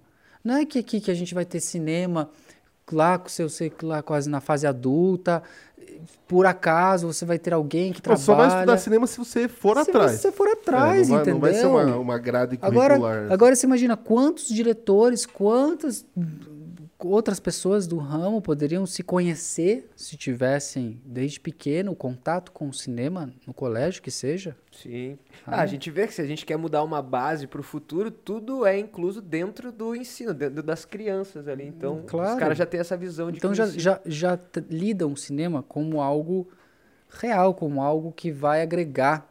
Social. Vou, vou deixar um recado aqui para o novo presidente do Brasil aí. Logo, logo teremos eleições. Se vocês quiserem implantar o cinema como uma matéria aí na grade curricular, contem com a galera aqui do Audiovisualcast, a gente pode isso mesmo. auxiliar do que for. Não queremos dinheiro, não queremos nada, só queremos ver isso acontecer. Ver isso acontecer. Conte com a gente aí, que a gente com certeza vai ter muitos aliados aí para claro. fazer isso acontecer. Porque o nosso sonho é transformar o mercado em indústria. A gente sabe que isso é possível. Lá fora os caras já estão desde 940, 930, sei lá quantos os malucos já estão. E ainda os caras não tem um limite de idade para isso, tá ligado? O cinema nos caras. Porque a gente é baseado. Baseado. a gente se baseia no mercado lá da gringa, correto? E os caras já estão há mil anos. E demora para vir. E essa é a vantagem de ser um país segundo mundo. Porque a gente tem alguém na frente que a gente vê o que deu certo. É, mas ao mesmo Porque... tempo, ao mesmo tempo a gente é condicionado a, a, a, aceitar. a aceitar. isso. É. Aceitar, entendeu? Mas... Porque eles, eles colocam a goela abaixo a nós. Por exemplo, quem tá aqui tá com calça jeans? Eu tô de calça jeans. Eu também. E eu também. Entendeu? Aí, e a calça jeans é de. Quem, quem veio da calça jeans? Começou nos operários. Hã? Franceses? É. A calça jeans? A calça jeans pra mim. Pois é, então, então veja bem, mas aí, aí quem, quem assumiu, quem, quem assina a calça jeans, quem a gente fala a calça jeans, eu não lembro de franceses. Eu lembro dos americanos lá. É. O pessoal da, da dos minérios. entendeu? Do, do, do, do peão ali. Na, ah, entende? É. Então, assim, eles, eles, eles, eles é, botam a goela abaixo. um comportamento. É, exatamente, cara. Inclusive, cara, a gente tá tão condicionado a ver filme americano que, assim, a gente vê aqueles filmes que corte, corte, corte, corte, corte, corte, corte, corte. A hora que você pega um filme que não tem esse tempo, nossa, que filme a lento. Gente, nossa, que filme chato. Dá aqueles respiros assim. Entendeu? Faz pensar sobre porque, a... porque a gente tá acostumado com os americanos, cara. Com corte, corte, corte. O cara nem fala direito, só explosão, isso aqui. Aí chega no nosso aqui. Eu não tô é desmerecendo os caras, entendeu? Mas é. Que a gente tem que mudar nosso mercado, nosso modo. Cara, né? exato, velho. Exato. A gente tem as nossas histórias. A gente tem a nossa maneira de contar também. Eu acho que é é pensar nisso e sair um pouco dessa coisa, gente, ó, favela, sexo, droga, Brasil é só isso, futebol. Não é, o Brasil tá cheio de histórias maravilhosas, tá cheio de conteúdo legal aí, entendeu? Mas ainda tem essa coisa de que o que vende é eh, droga, sexo, futebol, Palavrão. entendeu? Esse tipo de coisa. Cara, o cinema brasileiro é muito mais do que isso. Entende? Concordo, concordo. Então, assim, mano, a gente tem que começar a pensar um pouco diferente. Olhar os gringos lá, mas olhar pra gente também. Falar, pô, a gente aqui, tu, Tupi-Guarani, mano, entendeu? Que, que Halloween o quê? Tem aqui o Curupira, tem o Saci Pererê, tem não sei o que, entendeu? Olhar e ter orgulho do que a gente faz aqui. Porque a gente é um povo muito criativo. E, e essa falta de estrutura faz a gente ficar cada vez mais criativo também. Faz com que a gente resolva as coisas com pouco, quer dizer, né? A gente sempre teve esse samba, né? De fazer Sabe muito como? sem nada. E, e é muito doido, porque falando um pouco mais tecnicamente, assim, quem, quem já estudou um pouco mais de fotografia, é, a gente, por conta de não ter um parque de luz e, e os equipamentos mais modernos, mais o quê, a gente trabalha, é, é, na fotografia, sim, a gente trabalha com um diafragma mais aberto, né? Por quê? Porque não tem uma abundância de luz, porque não tem... Então a gente, a, a gente assume como uma estética. Sabe como? Trabalhar no diafragma aberto com uma estética tanta- com tanta luz. Mas os americanos, cara, a maioria dos filmes deles, assim, ó, principalmente os de ação, eles trabalham com os diafragmas super fechado, de 11, 16 a 22. Por quê? Os Porque é têm um muita... caminhão, hein, Porque, entendeu? Ele precisa de 2, 20 mil aqui, os caras tem 2, 20 mil. Tem precisa mais... Porque lá até que nem água aqui, ó. Que nem cerveja pra gente é... Entendeu? A indústria dos caras lá fora. Entende? E daí a gente assume essa coisa estética. É, não, é porque é mais desfocado, não sei o quê. Não, cara, porque realmente a gente não tem esse parque de luz, a gente não tem a, a tecnologia que demora. A gente sempre tá com su- sucata. Assim, resumo. eu não tô falando que não tem locadoras maravilhosas, tem. Mas primeiro, não é democrático. Né? Não, no sentido, nem não é, venha. é elitizado, né? É, nem que venha uma locadora com puta parque de luz, não vai ter mercado, não, Não vai, vai ter, ter demanda. mercado, não vai ter demanda, né? Porque o cara vai- vai ter de material no muito estoque caro, vai muito ficar... É muito caro, fica muito caro, entendeu? Então, veja como isso envolve tudo, saca? E isso en- envolve também na- no produto final, na tua entrega do teu, da tua, da fotografia, da linguagem, da estética. Vini, é, falando um pouco de- desse tema de, da criatividade para resolver as situações e tal, é, eu lembro que você fez um clipe que vocês é, afundaram uma casa. Como é que foi essa história? Você afundou uma casa. Cara. Como é que foi? É, Gravar subaquático? Conta esse rolê, como é que foi? Cara, isso foi muito Porque a fotografia doido, cara. deve ter sido pesado. É, cara, eu vou falar, eu fiquei. Eu acho que a minha maior preocupação foi garantir a segurança de todos. De não matar ninguém eletrocutado. Boa, Não, eu boa tô falando preocupação. sério, Boa preocupação. Anota aí, diretor. Não, eu tô falando matem sério, galera. assistentes. Não, eu tô falando sério. Eu Ou os falando atores. Não, eu sério, sei que porque é sério. É, porque assim, o, o, o diretor na época, o, né, o Hideki, ele me convidou, ele falou, cara, tem um clipe aqui, mas, cara, a ideia é afundar uma casa, você topa? E aí ele falou assim, não, mas olha, é, tinha um outro fotógrafo, mas ele desistiu porque achou uma loucura. E aí eu falei, quer saber, mano? Eu topo. Eu topo. Eu topo, eu quero fazer isso aí, não sei como vou fazer, mas vamos fazer. E a gente começou a estudar juntos como a gente faria essa casa afundar. E aí, é, junto com o Renato da Mini Arte, né, a gente começou a, a- a pensar como faria esse esquema todo. E a gente fez aí uma. Foi criado então uma estrutura toda de box train, né, de show, dentro de uma piscina muito grande, uma piscina que era 50 metros por 50 metros, né, que fica lá em Almirante Tamandaré Piscina dos que é a piscina padres, dos né? padres, né? do- E, cara, foi assim, um desafio muito grande, porque eu nunca tinha filmado embaixo d'água. Eu não sabia direito as dificuldades que seria. E aí são inúmeras as dificuldades, assim. É, por exemplo, você quando filma embaixo d'água, a tua distância focal muda, né? Se você põe uma lente grande angular, a, a relação, essa massa de, de água entre a câmera e o objeto, ela faz com que a, o- a distância focal feche fica mais fechado, entende? Além de que, quanto mais fundo você vai, ah, o vermelho começa a ficar cinza. Você começa a perder a cor, entende? Outra coisa que tinha também era um problema que é o seguinte: a gente filmou esse clipe no inverno. Uhum. E o que acontecia? O diretor ele queria rodar com uma head. Só que a head, e pensa assim, embaixo d'água, então tinha que ter toda uma caixa estanque, tinha que ter é, o cabeamento para baixo d'água, comando de foco embaixo d'água, quer dizer, todos os acessórios próprios para se filmar embaixo d'água. Mas quando ele falou que queria com head e eu entendi que a gente ia filmar no frio e a head ela começa a esquentar muito. Aí o que aconteceu? Eu, eu, eu fiquei com medo e falei, cara, eu tenho medo de condensar no meio da cena. Ou seja, de começar a embaçar justamente pela temperatura de, de temperatura da câmera estar numa temperatura Dentro alta está quente e fora tá e fora tá muito frio. De no meio da cena começar a condensar. Então quer dizer, montar tudo aquilo, um dinheiro gasto em toda a estrutura para no meio da cena começar a condensar a imagem. Eu não quis correr esse risco. Falei, olha, eu não acho que é. Vamos mudar de câmera, meu. Vamos com uma câmera que seja menor, que seja. que não esquente dessa maneira, que a gente, de repente, a gente invista mais nas lentes e, menos e menos no sensor, né? Uhum. Porque uma coisa é resolução, outra coisa é definição, né? É, então a gente, é, é, a gente optou por filmar com uma câmera fotográfica. Na época foi uma 5D Mark IV, que rodava em 4K, 8 bits, um troço bem. E, e a gente rodou daí com uma lente Zeiss, dessa T-planar, é Super Speed, uma 21mm. Daí, com, com todo ah, o peixe voador, o pessoal do Rio de Janeiro trouxe esses equipamentos todos subaquáticos, né? O Beto foi muito legal, é, ele tinha todo esse equipamento, veio ele e o assistente dele, foi o Beto que operou essa câmera embaixo d'água, e eu fiquei responsável é, por gerenciar toda essa equipe, a maquinária, a câmera e a elétrica, né? Então, mas você pensa, era uma estrutura de metal, com cheio de luz gripada em cima e água embaixo. Quer dizer, um fio, um, um fio não, cabo, hein? Um cabo. Fio é feio, tá? né? Fio é feio, né? um cabo que saísse É que, do o, é que lugar. desencapado é fio, né? É, fio é, é, não, desencapado. é verdade. Cabo Mas- é desengabado. É.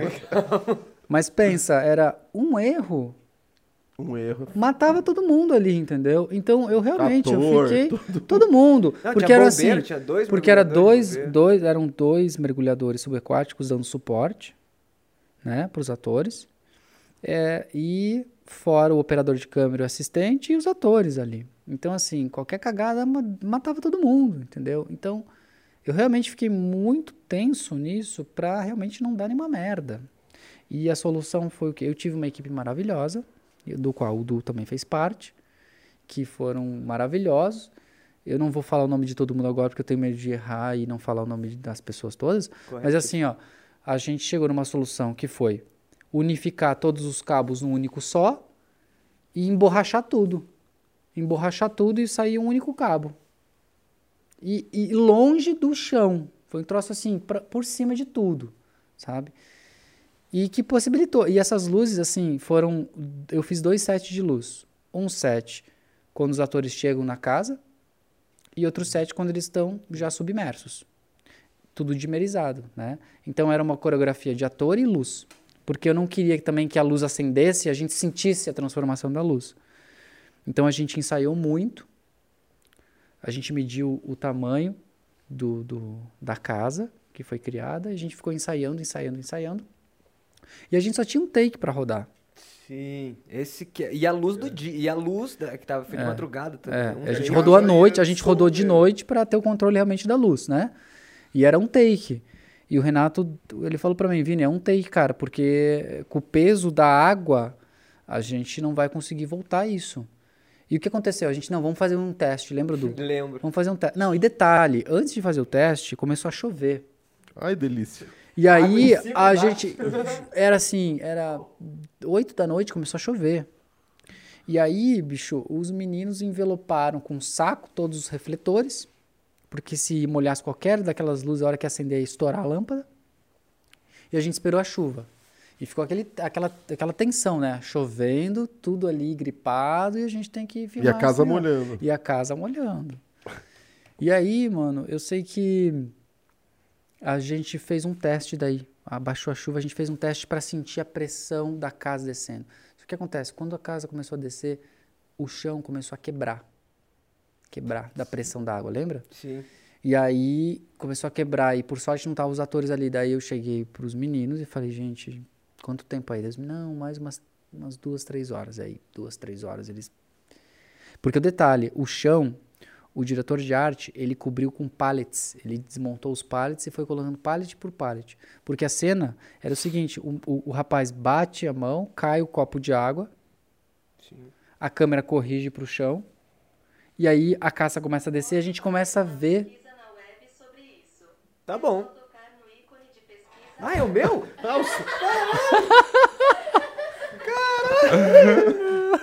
Ó, Obrigado, Google. vai pesquisar no web sobre o que É, que é, né? É sobre o chão quebrando. É isso aí. Desculpa, Vitor. Não, relaxa. Mas voltando ao assunto aqui, então o ator ele, ele entrava na casa, ele dava uma batida no copo, o copo caía no chão e a câmera corrigia para o chão. Nesse momento, a gente queria ver a água surgir do chão, certo? Então tinha um acabamento muito legal ali que ele fez, e vocês fizeram, com as pallets. Então é, era uma coisa que a gente queria ver a água surgir, né? E ela surgia como? Porque a gente estava descendo a casa. Só que no início era o que ia fazer a casa descer, o que umas engrenagens, né? Uhum. Era tipo era para ser automático, não era verdade? A calha. a é, calha, a calha elétrica, calha né? elétrica. E o que acontece? A casa ela era para descer assim, ó, né? Isso. Uniforme assim, certo? E uma das paredes ficava em cima. Exato. O que acontecia era assim, a gente tinha quatro paredes, uma parede ficava e descia as três, de maneira que aqui a gente tinha depois recuo de câmera, certo? Sim. Então o que acontece? Não deu certo essa calha eletro- é, elétrica aí. E aí o que aconteceu? Os meninos tiveram que manualmente, com o braço, cada um em cada extremidade, ficar mexendo na calha. E a casa foi descendo assim, ó. A gente tava igual o Vic lá. Vai! Vai mais pra direita, vai mais pra direita. Os vikings subindo os barcos. Cara, ô, ô, os meninos, cara, ralaram essa noite, essa madrugada, cara. Olha, eu sei que eu- a gente A chegou. galera de maquinária tem que te dar o braço a torcer. Nossa, É. foram anjos, cara. E aí é o seguinte, a gente, assim, é, um mês, dois meses de, de pré. Aí de montagem foram uns quatro dias. Porque para afundar a casa, eu pedi para esvaziar a piscina e limpar a piscina. E detalhe, não era uma piscina que você, você pensa assim, ah, é uma piscina, piscina. Não. Não, é uma, era um rio. Era o rio, era... Os caras fecharam uma piscina de 50 50, então tinha pedras brancas no fundo. É, tinha- todo- era- Era água de rio? Era água de rio, Caramba. assim, água doce e tal. Então, assim, a hora que descesse a casa, se não tivesse limpo, ia ficar turva a água. Ia subir toda essa sujeira. E a gente, meu, não, tem que esvaziar tudo. Então, 50 mil litros, sei lá quanto foi, descer. E aí, nesse meio tempo, esvazia, lava tudo. Os meninos vão montando a estrutura e depois levou três dias para voltar a água. Lembra? Sim. E aí, enfim, foi uma loucura toda. Mas assim, eu lembro que no dia de filmagem, eu lembro de eu ter chego a meio-dia e a gente foi rodar às seis da manhã. Sim. Tava amanhecendo, cara. Ah, mas isso, Tava cara, amanhecendo, cara. E, eu, e a hora eu falei, galera, é agora ou não roda mais, porque a luz tá, tá amanhecendo. É agora, é agora. Então vai, câmera, vai tudo e vamos nessa. E no Cara. final da, da- de tudo acabou dando certo. Ficou lindo, É, né? Como é que é o nome do cantor mesmo, você lembra? É, é o Tom White Garden. Tom, Tom White White Garden. Guy. Procura aí, galera. é. Tom, Tom- White Garden. é, Vocês podem mandar o link ali é, depois, né? pô, pro acho que a gente pessoal coloca ver. na É. descrição aí, vou falar com o Hideki lá É, também. isso, isso, Ele tem uns making Tem uns off making legal, legal, legal. exato. É um projeto bem bacana É. de toda essa galera. É, mas foi assim um grande desafio e no final a gente ficou todo mundo emocionado, né? Quer dizer, Pra- Eu lembro a lágrima nos olhos da galera. chorando, assim, ó, velho. é, porque porque isso também é o barato, né? Não é só o resultado final, mas é o, o processo de fazer, né? A, a convivência disso tudo, é muito muito lindo isso. Que cara. vem daquele triângulo que a gente falou, né? A base até dá o rec ali, então é uma energia muito forte de Super. todo mundo até deixar perfeitinho pra dar o rec, Super, né, super. velho? E o maior desafio pra você foi tá, não deixar ninguém morrer, É. mas, e- É, Ah, Tico- acho que Tico foi, esse. é, tique é esse. mas a, a gente viu que o foco ele muda também dentro da água e a luz também muda. Muda, sim. A cada 3 metros vai, vai diminuir a potência, quer dizer, as coisas começam a ficar sem nitidez. Essa, esse volume de água atrapalha muito, cara. E então. Você teve que fazer, tipo, estudos específicos É, eu, a eu, isso, eu assim? estudei um pouco. Eu fui, eu fui ver ou, outras produções que trabalharam embaixo d'água. É, eu tinha uma limitação de orçamento também, porque foi, é, foi gasto muito mais na estrutura do que com luz. Sim. Então eu tive. Eu usei muito de refletores de, de teatro mesmo, né? Elipsodal e par, lente 1, todas dimerizadas, quer dizer, que eu consegui alcan- ter um alcance maior desse facho mais embaixo d'água. Mas você vai perdendo definição, você vai perdendo cor, você começa a ficar turvo as coisas ali a partir dos 3 metros de, de, de altura, assim, sabe? Então foram todos esses, esse- esses desafios, assim, físicos, né? Óticos é, e tudo mais. Mas foi uma- Emocionais, né? Emocionais, também. completamente. Pô, imagina a pressão. Mas, Mas- que você só teria aprendido se você. Porque você disse sim, né? Exato, parada. entende? Exato. Então, Você- eu, Porque você, foi, foi- você mergulhou no escuro, né? Exato, completamente. Literal, E, e- e eu acho que o cinema ele, ele traz essas situações de você de tirar da tua zona de conforto e fazer você estudar, de você arriscar, de você porque porque é isso assim, é determinados momentos vem uma vem uma produção que e aí vai fazer, topa.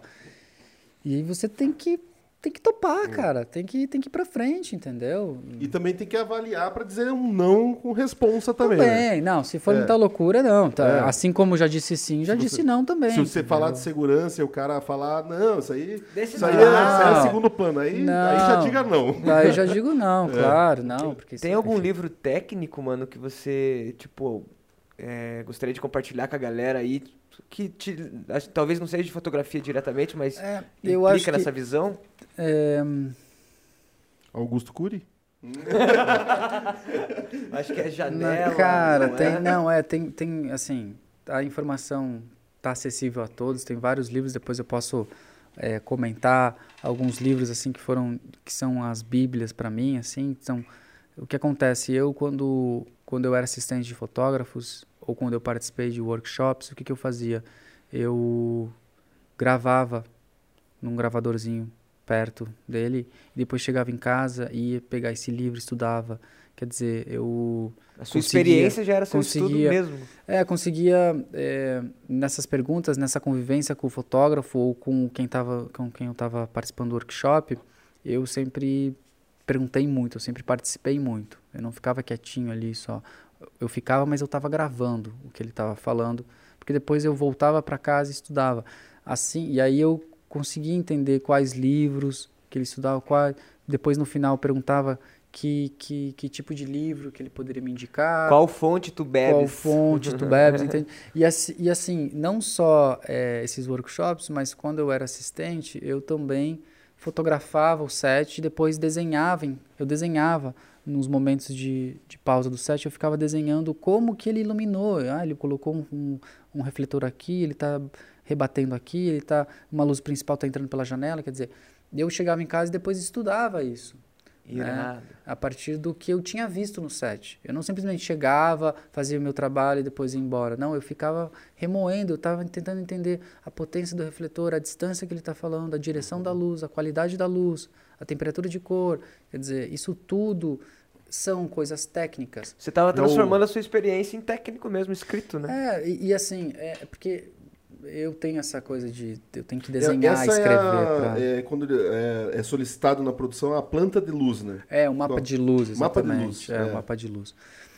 O que acontece é que, isso eu aprendi com o Walter Carvalho, quando eu tive umas aulas com ele, que ele me falou uma coisa que mudou a minha vida, assim. Ele falou que o ator, ele caminha pelas nuances da luz. Entende? É, então, não, é, é diferente, por exemplo, cinema, o fazer cinema é muito diferente de fazer uma publicidade ou fazer novela. Se você separar em novela, a- o ator ele anda de um ponto A para um ponto B, ele sempre tem um contraluz. Sempre está iluminado. Tem que mostrar, tem que, tem que iluminar. Tudo tá iluminado. Tudo está iluminado, tudo está marcado, tudo está, né? E, e no cinema não tem isso. No cinema, o ator ele pode dar um texto na sombra. Quer dizer, você, é, a vida tem sombra, a vida real tem sombra, né? Então, é, a maneira de fazer é um pouco diferente, a maneira de iluminar é, é diferente do, de TV, de publicidade, de cinema. Se eu estou fazendo um filme que o gênero é policial, policial, se o gênero é suspense, se é um drama, a sombra é minha amiga. A sombra vai me ajudar a trazer essa narrativa, vai me trazer a dramaticidade da coisa.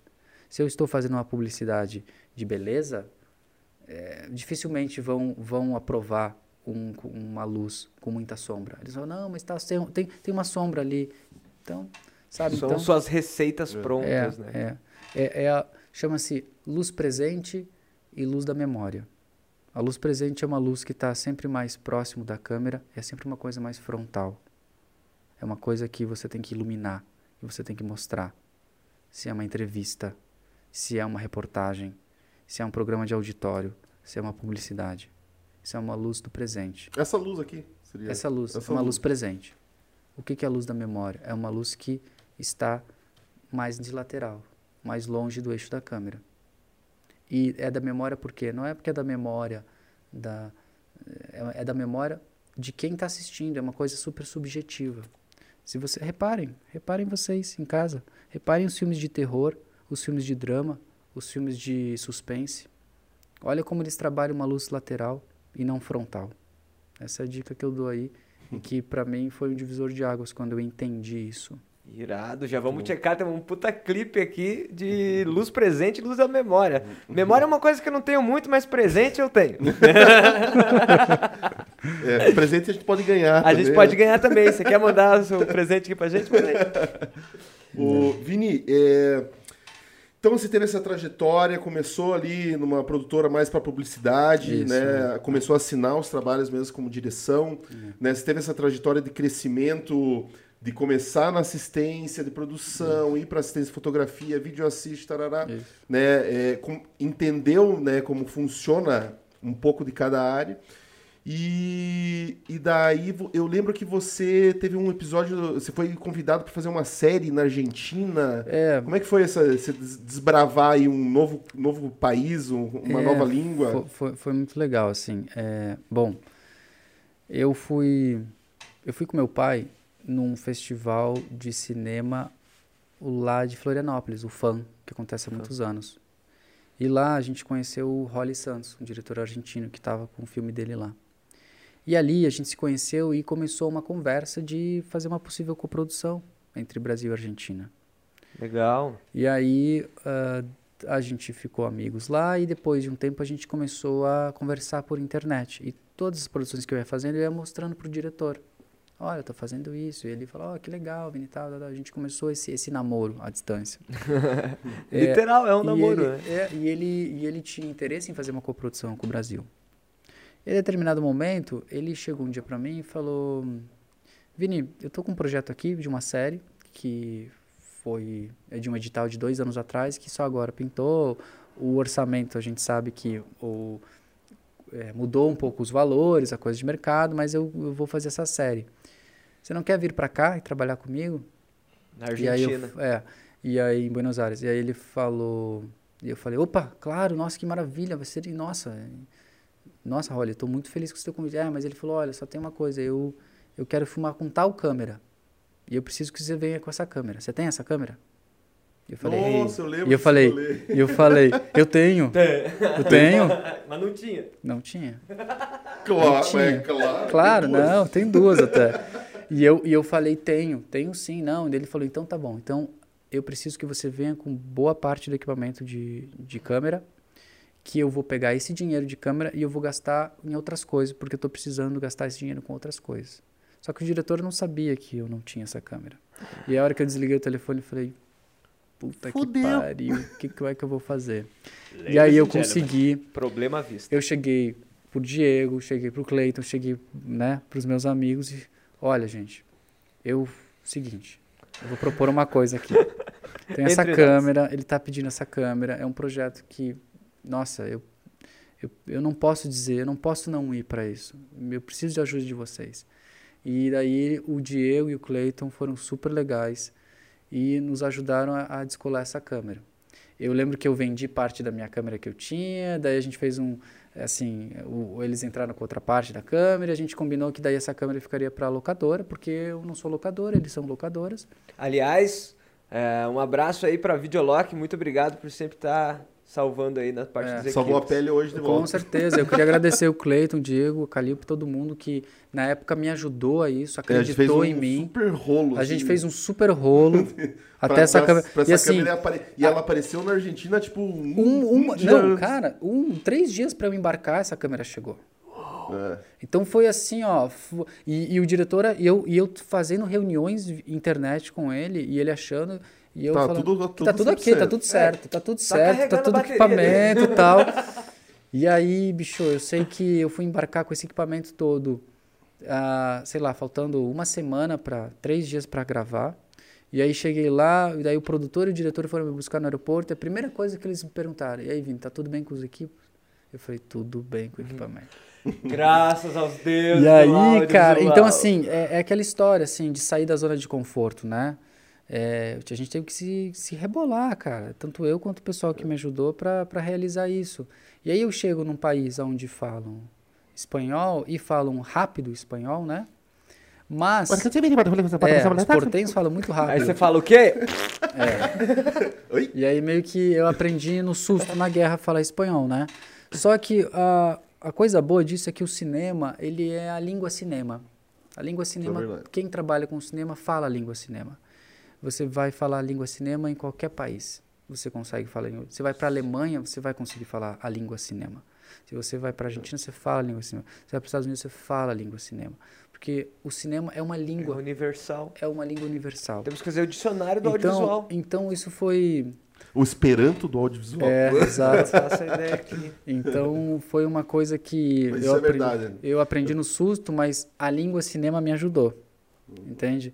Então foi uma foi maravilhosa a experiência assim. Eu É, a aprendi série- muito com como é eles que é o nome também. da série? Chama-se Dédalo. É um thriller, é uma série de oito capítulos de 40 minutos que hoje está no como se fosse a- o- uma Netflix dos argentinos, por quê? Porque os argentinos consomem as próprias Cine- Cinear? deles. É, Cinear? o Cinear Argentina, isso, Uhum.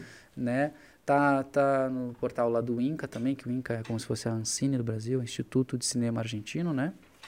Então foi uma experiência maravilhosa é, ter rodado essa série lá. E rodar cinema, né?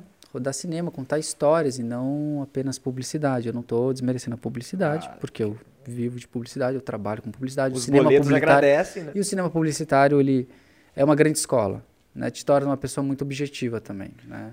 Eu tava essa semana, eu tava conversando com a Marina, ela é Uhum. coordenadora de produção lá da Fantástica, e ela falou, cara, é, o que a gente faz na publicidade é uma puta escola porque a gente tem que fazer algo rápido e objetivo, que a gente leva e Super. vai somar muito ao conteúdo.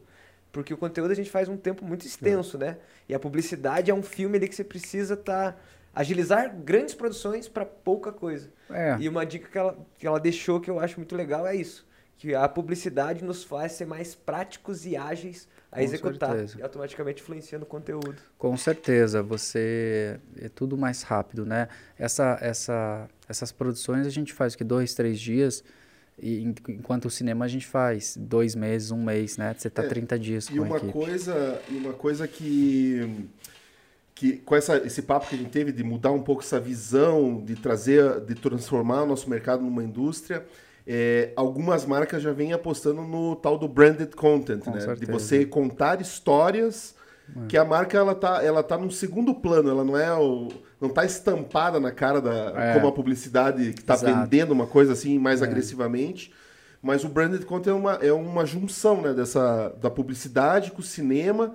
Você É. pode contar uma história, você pode explorar uma narrativa diferente. exatamente. Então, isso, é- é- é- esse tipo de conteúdo é muito legal também de produzir, né? De Super, você super criar Super histórias e universos, usar toda essa bagagem do cinema, né? É, quando você está você tá trabalhando o conceito da coisa, né? Você não está vendendo ali explicitamente um produto, não é um varejo ali, você está colocando o produto e tal.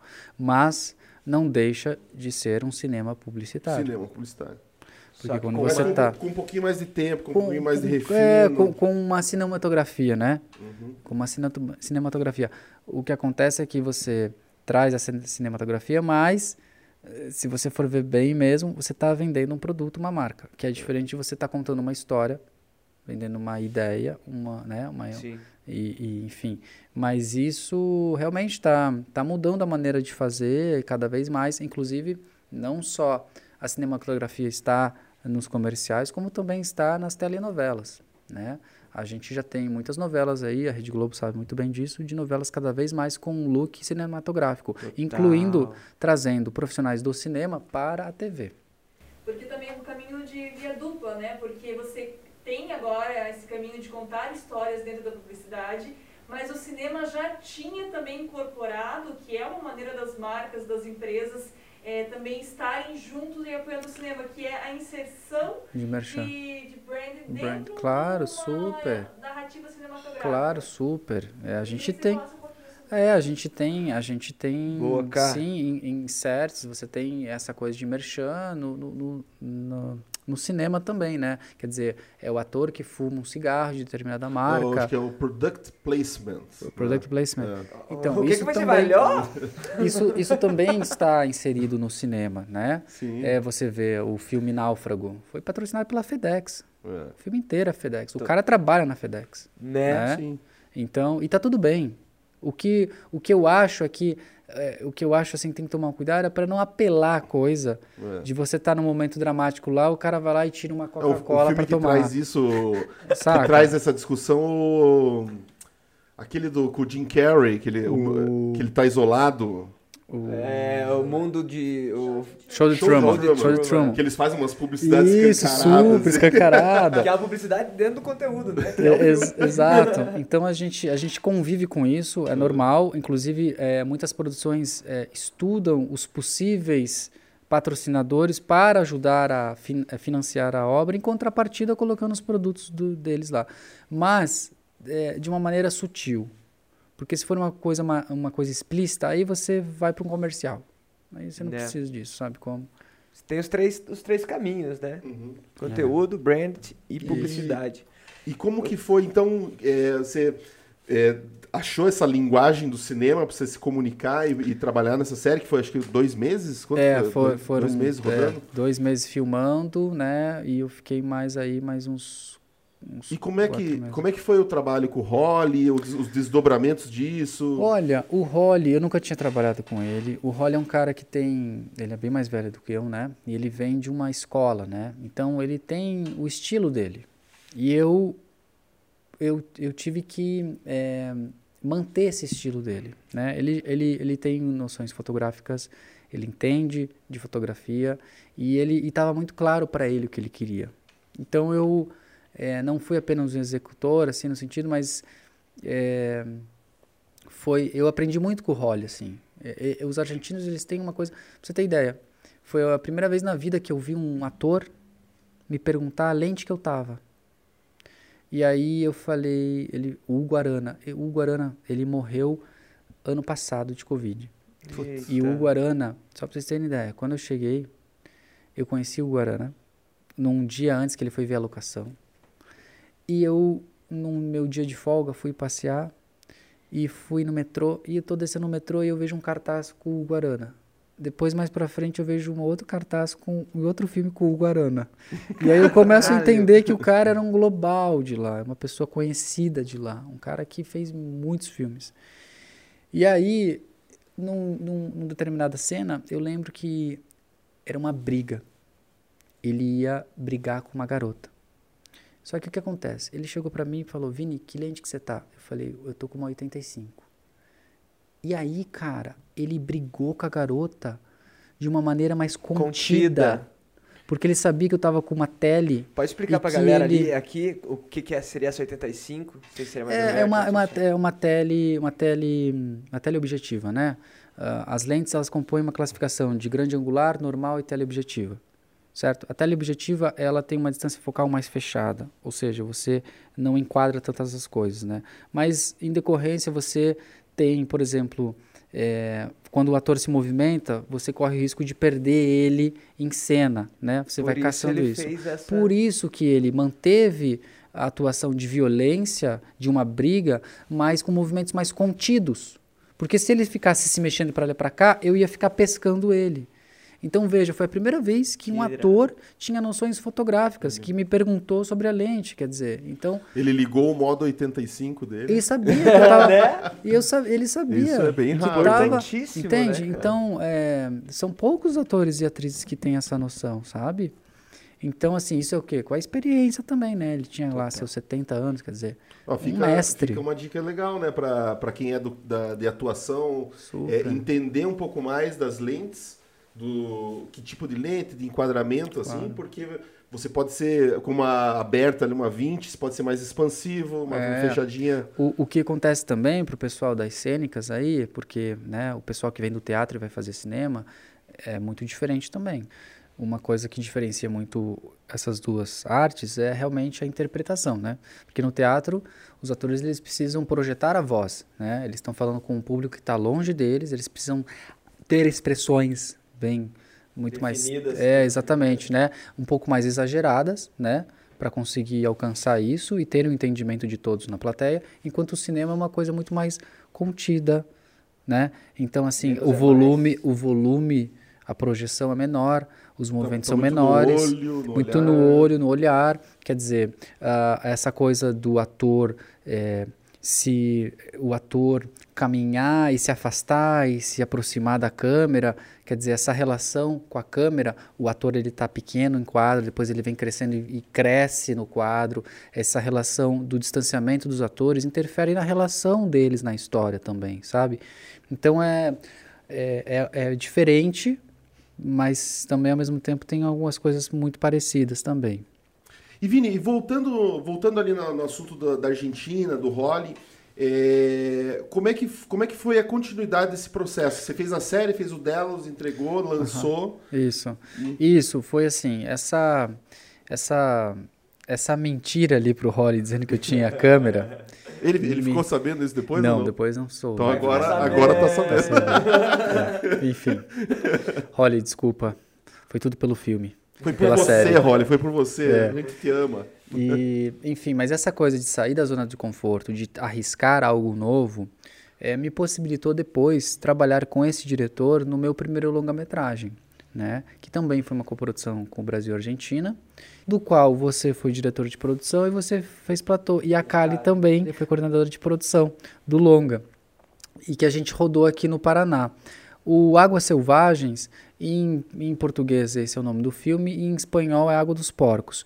É um filme policial, é um filme negro, né, com uma história é, nada agradável assim, e basicamente é um, é um policial que está é, aposentado, que está sem dinheiro, que está fudido, que tem problema com álcool e que ele está precisando de dinheiro para pagar a pensão da filha e a filha dele, da qual não mora com ele, mora com a mãe e ele é separado e a filha toma as dores da mãe, fica com a mãe e ele precisa pagar a pensão para a filha e pagar a festa de 15 anos que ela está querendo também. Então ele acaba topando resolver um caso na fronteira, na tríplice fronteira, e ele vai até lá.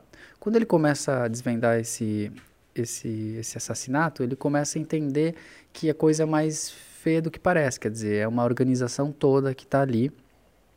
E aí ele descobre coisas, só que aí para ele e ele tenta desistir desse caso. Só que aí ele já sabe de muita coisa e ele não volta, né, pode e ele não pode sair do caso.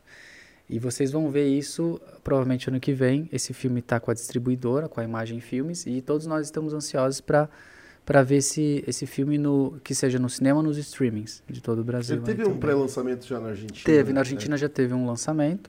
Foi um dos filmes mais vistos na pandemia, porque no início da pandemia foi lançado na plataforma da Cinear, né? E a gente está aqui ansioso para ter o lançamento aqui no Brasil. É, é um filme, foi o meu primeiro longa-metragem, foi um desafio muito grande, assim. E, e é aquela coisa, a- o quando chega um desafio, ou você. É, é um pulo que você dá, né? Então você tem que estar preparado e a- aproveitar e assumir. Assumir. Aí. E a oportunidade que aparece, você tem que agarrar ela, né? E foi o que eu fiz, junto com vocês, com a equipe maravilhosa, a gente conseguiu realizar com metade do orçamento previsto, a gente fez um filme e foi um desafio muito Isso grande para todos nós, galera. Vocês sabem muito louco, bem. o- o que era- uma das coisas que do Águas, né, que ele era um filme de fronteira, Isso. então foi um puta desafio, né, porque ou a gente ia pra fronteira gravar, o que se acabou se tornando meio impraticável porque por N questões aí que não É. vem ao caso. E ou a gente tinha que é, dressar um lugar como se fosse a Argentina, dressar outro como se fosse o Paraguai. É, foi, Dressar, pra quem não sabe, é, é você criar um cenário e simular um lugar Exato. em outro, né? é, exatamente. A Foi, magia do cinema. foi um grande quebra-cabeça, né? Então, da a- gente tinha, como é um filme policial, tinha os carros de polícia com a Super. placa de Buenos Aires, com- tudo era, E tudo foi construído, também, né? né? Oi? Era de época? Não, eu acho que Não, não, é 90. contemporâneo. É contemporâneo. É, o que acontece é o seguinte, foi realmente um quebra-cabeça para fotografia, arte e produção, para parecer que é um filme de fronteira, não estando na fronteira. E outra coisa que também foi um desafio para todos nós, se vocês lembram, foi a questão do frio, do inverno. Porque a gente rodou no inverno. E a fronteira, a gente queria passar um, um tom, uma atmosfera de calor, né? Então, assim, o, na- em questão de fotografia, o sol sempre está presente nas cenas. O sol é também um, um personagem na coisa. Então, eu lembro que o Brindelli, a gente eh, tava um frio desgraçado, ele enrolado no cobertor. E aí, para rodar a cena, a Andréa, a maquiadora, passava um borrifava assim, parecia que tava um suor nele. A gente ligava um ventilador, tava um frio de sei lá quantos graus e ele, né, atuando ali num frio danado, Acho que tem parecendo um, tem um clipe de fotos aí do Água. A gente Tem, tem, foi separado. É, umas fotos de celular que a gente pegou da galera de making de off. making off. A Vamos gente ver. pode ir trocando umas ideias e vendo umas fotos Ah, aí. legal, massa. Bom, aqui, ó, tá o, a Kelly Bill, essa em direção, o Kamala, o, o diretor de arte. Magnus, o produtor meu pai, o Holly, diretor, o Diego, eu, o Du, a Lu, esqueci o nome dessa... A Gi... Ah, meu Deus, esqueci, Ah, o- ajuda nós aqui. esqueci o nome dela. A mina mais gente boa. Mas foi, foi uma das primeiras reuniões, assim, uma leitura eh, de roteiro com a equipe, né? Então, galera, se você pensa em fazer cinema, você tem que gostar de sentar numa mesa assim, Ah, com por muitos meses, por até tempo, começar. é, com certeza. Muitas reuniões de pré, de análise, de ordem do dia, Porque de você- montagem. Você faz uma leitura como, como telespectador, né? Como público, e depois você tem que fazer uma leitura técnica, né? Você primeiro lê como pessoa normal, sem ser inserido no cinema. Entender a história, entender a emoção, entender o que está querendo dizer, e aí você começa a partir para uma leitura técnica, uma leitura com o diretor de linguagem, com a produção e tudo mais, né? Toca, toca aí o clips. Aí. Vamos ver. Ali tá o Magnus, meu maquinista, o Ramsés que operou a segunda câmera e o Dieguinho lá no fundo com o som. É, sim, Pode- cara. Tinha a câmera pode A e passar. câmera B. Pode Você passar. É, fazia a administração a gente- das duas ao mesmo tempo. É né? isso, a gente rodou com duas câmeras. Aí a Maiana né? Neiva. Aqui é a Maiana Neiva, essa é uma aqui cena aqui acho que essa cena é bem aquela atmosfera. Pode voltar, pode voltar por gentileza um pouquinho? Aliás, um abraço aí amanhã na Neiva. Aí. Uma atriz super É, gente boa, uma pessoa mó da hora. Queridaça, Queridaça. Tá convidada aí, áudio, quando Se quiser. ir pra Se Curitiba. tiver por Curitiba, aí vem no Audiovisualcast aí, Maiana. É isso aí. Trocar uma ideia sobre o Águas. É, Bom, aqui como vocês podem ver, são, a gente tem três cores nessa cena, né? Que são as cores que foram eleitas pela direção e pela fotografia, que era o amarelo, o verde e o vermelho. O vermelho, é, onde está a presença do vermelho? No figurino dela, na roupa dela. O verde, se vocês repararem, a minha lua, quer dizer, a lua nesse filme, ela é verde. A gente escolheu estilizar porque é um filme de gênero. Então a gente estilizou. Não é um filme que tem uma pegada naturalista. É um filme de gênero. Então, um filme de gênero permite-se que você Essa liberdade poética. tem essa liberdade e a gente trouxe que é, eu, eu comentei com o Holly, ele gostou da ideia, da ideia de ser o verde, o verde da mata, o verde que volta.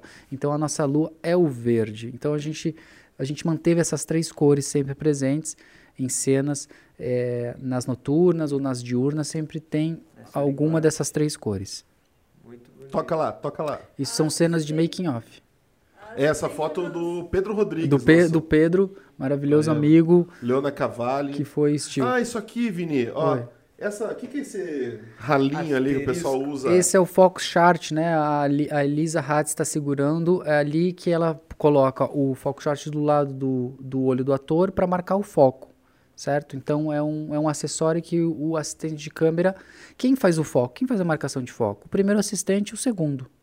Enquanto a, a Elisa está ali no ator, com, com o Focus Chart, a- o Bambu, que foi o primeiro assistente de câmera, foquista, ele está marcando o foco ali no, no, no comando de foco e tudo mais, está fazendo as marcações de foco. É, essa cena aí, ela se passa. É, é uma cena muito forte no filme. A Leona está prestes a ser estuprada. E, e foi uma cena muito tensa de fazer. É, isso foi um spoiler, desculpa. e, e ao vermelho e o amarelo também, carregado e tudo mais, né? É, aqui a gente está utilizando um- uma mini jib em cima de um traveling com a câmera, porque essa cena a câmera ela começa no início da mesa e vai afastando com a leona e vai revelando é, a ação a seguir, né? Enfim. Segue lá, segue lá. Bonita cena. Bonito. A Leona é um super... Aqui é um close-up da manhã na Neiva. Ó, o, Ó, o calor. o calor. o calor, né? Mas aí tava um frio de sei lá quantos Uns graus. Já tem uns graus. 3 graus e a gente parecendo que tá calor, né? Olha a importância da maquiagem, repare as cores de novo. Olha o vermelho na roupa dela. Bom, aqui era uma cena que a gente tava rodando com duas câmeras. Olha o Chiquinho ali do lado. Ó as coxonas do É, Chiquinho. é. Esse Chiquinho. E aí, essa cena aí, ó, a gente. Eu sugeri pro Holly, como a gente tinha a piscina, eu falei pra ele, Holly, vamos colocar uns praticáveis na piscina que a gente consegue uma angulação melhor e cobrir essa cena. Tem um, é porque é um recuo dentro da piscina. É, né? exatamente. E aí tá o Juan ali atuando com a Maiana, o Magnus aqui, ó, a gente Afundado, fez total. afundado ali, No o, o frio. Ramsés na câmera 2 O e Dieguinho Ribas, o canário belga do audiovisual. é isso aí o Dieguinho ali no som. Isso aí. Segue o baile, segue o baile. Cena bonita. Bom, aqui, enfim, essa- o Pedro bateu essa foto minha aqui. Aqui é quando o Roberto ele entra num galpão e começa a descobrir as coisas. Então, veja aquela questão da sombra, do contraste, né? Olha como traz o drama, né? Você sente, ele abre essa porta e a gente, a câmera começa a acompanhar ele é, é, no, no percurso que ele faz. Ele tá, ele vai descobrir algumas coisas nesse galpão. Então é uma narrativa mais suspense, né? É, de descoberta. Aí, parte da equipe toda, ia numa cena externa. O André todo- Tristão. A Andréia, Kelly, o Alfiero preocupado com a continuidade ali. o- a Kelly Bill, assistente de direção. Lembrando que assim, ó, quem põe ritmo no set é, é assistente de direção. Essa, essa, Essa menina, Kelly, a Bill, Kelly é a ela foi Kelly. o-. Ela e um o dos Fabinho, corações né? aí. Ela e. Fabinho, Kelly e exatamente. Fabinho. É Kelly e o Fabinho, gente. Vamos entrar num tópico rapidinho dentro aqui mesmo, já que a gente falou de equipe. Ô Vini, o que, que compõe a equipe de fotografia? Bom, a equipe de fotografia ela é composta por três equipes. É, a equipe de fotografia, o, o- o diretor de fotografia ou a diretora de fotografia é responsável pela equipe de câmera, elétrica e maquinária. Essas três equipes compõem a equipe de fotografia e são subordinadas às, aos pedidos e às ordens do fotógrafo. Então, é gerenciar essas três equipes é, é isso que faz uma equipe de, de, de fotografia. São essas três equipes E lembrando que cada Juntos. equipe não é que seja uma pessoa, cada equipe tem a sua Seus assistentes, com cinco certeza, seis pessoas, então Com é- é certeza. administração Dependendo de cada projeto, complexa. você tem mais pessoas na maquinária, mais pessoas na elétrica, ah, com assistente de câmera. Se for ah, três unidades de câmera, se for duas unidades de câmera, você exige mais assistentes, né? Mas basicamente, ah, o fotógrafo ele cuida dessa e gerencia essas três equipes. Que foi o que aconteceu aqui no Águas, né? Com certeza. É, aham. maquinário e, E- você tinha duas E equipes de câmera câmera, também. né? exatamente. Legal. Segue lá. Segue o baile. Uma fotona bonita. Aqui é uma fotinho do Pedro da manhã na Neiva, num momento descontraído. Aí também a da Leona, vejo o verde entrando. verde. Aí é um cabaré de fronteira, a gente trouxe essa atmosfera Pode ali. aí já. E aqui é a minha equipe de câmera, assim. Tá faltando o Matheus também, mas estava eu, o Bambu, Foquista e a Elisa, maravilhosos. Maravilhosos todos. A minha equipe, a equi- olha, a- todo mundo que se envolveu nesse filme foi maravilhoso, assim. Eu sou Entrega muito mesmo, grato. né? Porque, olha, gente, é, quando você vai fazer um filme de, de longa duração, assim, e, e de muitas semanas e muitos meses, você tem que ter harmonia. É, não adianta você ser um bom profissional. Eu estou falando isso porque eu aprendi isso no sentido de você não precisa, você não, você não é apenas um bom profissional, você tem que ser uma boa pessoa. Exato. Você tem que ter. é, o set de filmagem tem que ter harmonia, sabe? Então não adianta você, não adianta você saber iluminar, saber enquadrar, Café saber harmonia. operar a câmera e mais ser uma pessoa ruim, uma pessoa difícil de lidar, uma pessoa que não é flexível, uma pessoa que dificulta, que não joga no time, que faz intriga. Quer dizer, a gente foge de pessoas assim. É. Ou, ou o set vai expelir ela do set, Seleção natural ou, do set. ou o filme vai ser destruído. Exatamente. Pode ir pra frente. Segue lá. Maravilhoso. Fica o convite aí, galera. Bambu, Elisa, vem trocar uma ideia com a gente. Aqui é a casa do Roberto Birindelli. É, você vê assim as garrafas, você já vê é, a, como é o estado de espírito do personagem, né? A sujeira, é um solteirão, o cara não tem cigarro. cuidado, cigarro todo momento, quer dizer, isso aí também. Segue lá, segue lá. Aí uns momentos de making off aí do Brindelli e da Lana, os dois queridos. Aqui, ó, assistente de direção a Kelly Kelly, Batendo as cenas. batendo com as os cenas com, com o Ó, o Brindelli. Du desfocado. É. Bom, manter o foco. Aqui é o diretor, ele tá. é, a gente estava se orientando em como fazer essa, essa cena de um estupro, né? Que é uma cena pesada. E, enfim, foi um desafio grande aí também. Nessas cenas que são mais cenas de sexo, cenas de, de violência, cenas complicadas assim, a gente tem que sempre ter um cuidado com menos equipe no set. É, Uma você nunca. né? Você nunca, numa cena de, de sexo, você não pode já fazer na, prime na primeira semana com os atores. Os atores, eles têm que se conhecer, eles têm que começar a interagir mais, se soltar, para lá na frente desenvolver uma cena eh, que seja, que, que tenha essa, essa veracidade, né? Que não seja uma coisa forçada, que todo mundo esteja bem e feliz, assim, mesmo. A gente teve aí também cenas que a gente fez de- no, no Rio, né? Muito bacana. Como que tava o teu coração nessa hora, Vini? Com a câmera num barquinho desse no meio do lago. Cara, eu tava tranquilo, mas tava assim, tava um pouco preocupado. É, é, eu, eu- a sorte que eu tinha uma equipe muito boa, cara. O Kamala ali e o, e o, e o Bambu, maravilhosos, cara. Hum. Aqui os dois. É isso aí. Uma claquetinha bem marcada. e- É. A Elise e o Rama aí, aí as duas também. câmeras. Essa aqui foi a, a, a famosa. É, uma das câmeras, isso, isso mesmo. Essa é uma das câmeras dessa aí, a gente usou na série e depois usou no longa também. Tá. Pode ir pra frente, por favor. Ramsés. Rock and roll. Aqui numas externas, você vê que a gente tinha externas e o sol no inverno. Olha a carinha de bebê Olha do só, Du. que É um novinho. baby! Aqui os Ah, perrengues do set. Isso aqui, gente, isso aqui é engraçado falar. Isso aqui, ó, a gente foi fazer uma visita, visita de locação. A primeira visita Primeira locação. visita de locação. E aí a gente entrou numa plantação de batata, não sei o que que era, cara. E aí o, o motora, ele, ele passou num negócio que furou o pneu e a gente ficou... Não, quem resolveu foi o camaleiro. É, os meninos conseguiram resolver. Essa ponte, desculpa, eu, essa ponte, tá vendo essa ponte aqui? Eu lembro de em câmera lenta o Dig voltando dia ver. Primeiro dia também, ele foi ver se tava tudo seguro pra gente ver ali. Eu sei que quando o Dig tá voltando, quebra um pedaço dessa ponte e o Dig em câmera lenta. Assim, Fica com as perninhas balançando. É, mas... É, mas essa é a função da produção, né? Função da É produção. Segurança. você tomar os tombos antes que os outros tomem. É, isso aí. Aí é uma cena noturna também. É, as cenas noturnas, a gente. né, eu lembro nessa cena, a gente tinha o, o Cícero, o Hélio Cícero, o ator, ele vinha num barco na, na penumbra. Sim. E daí ele descia do barco e ele vinha carregando até essa caminhonete.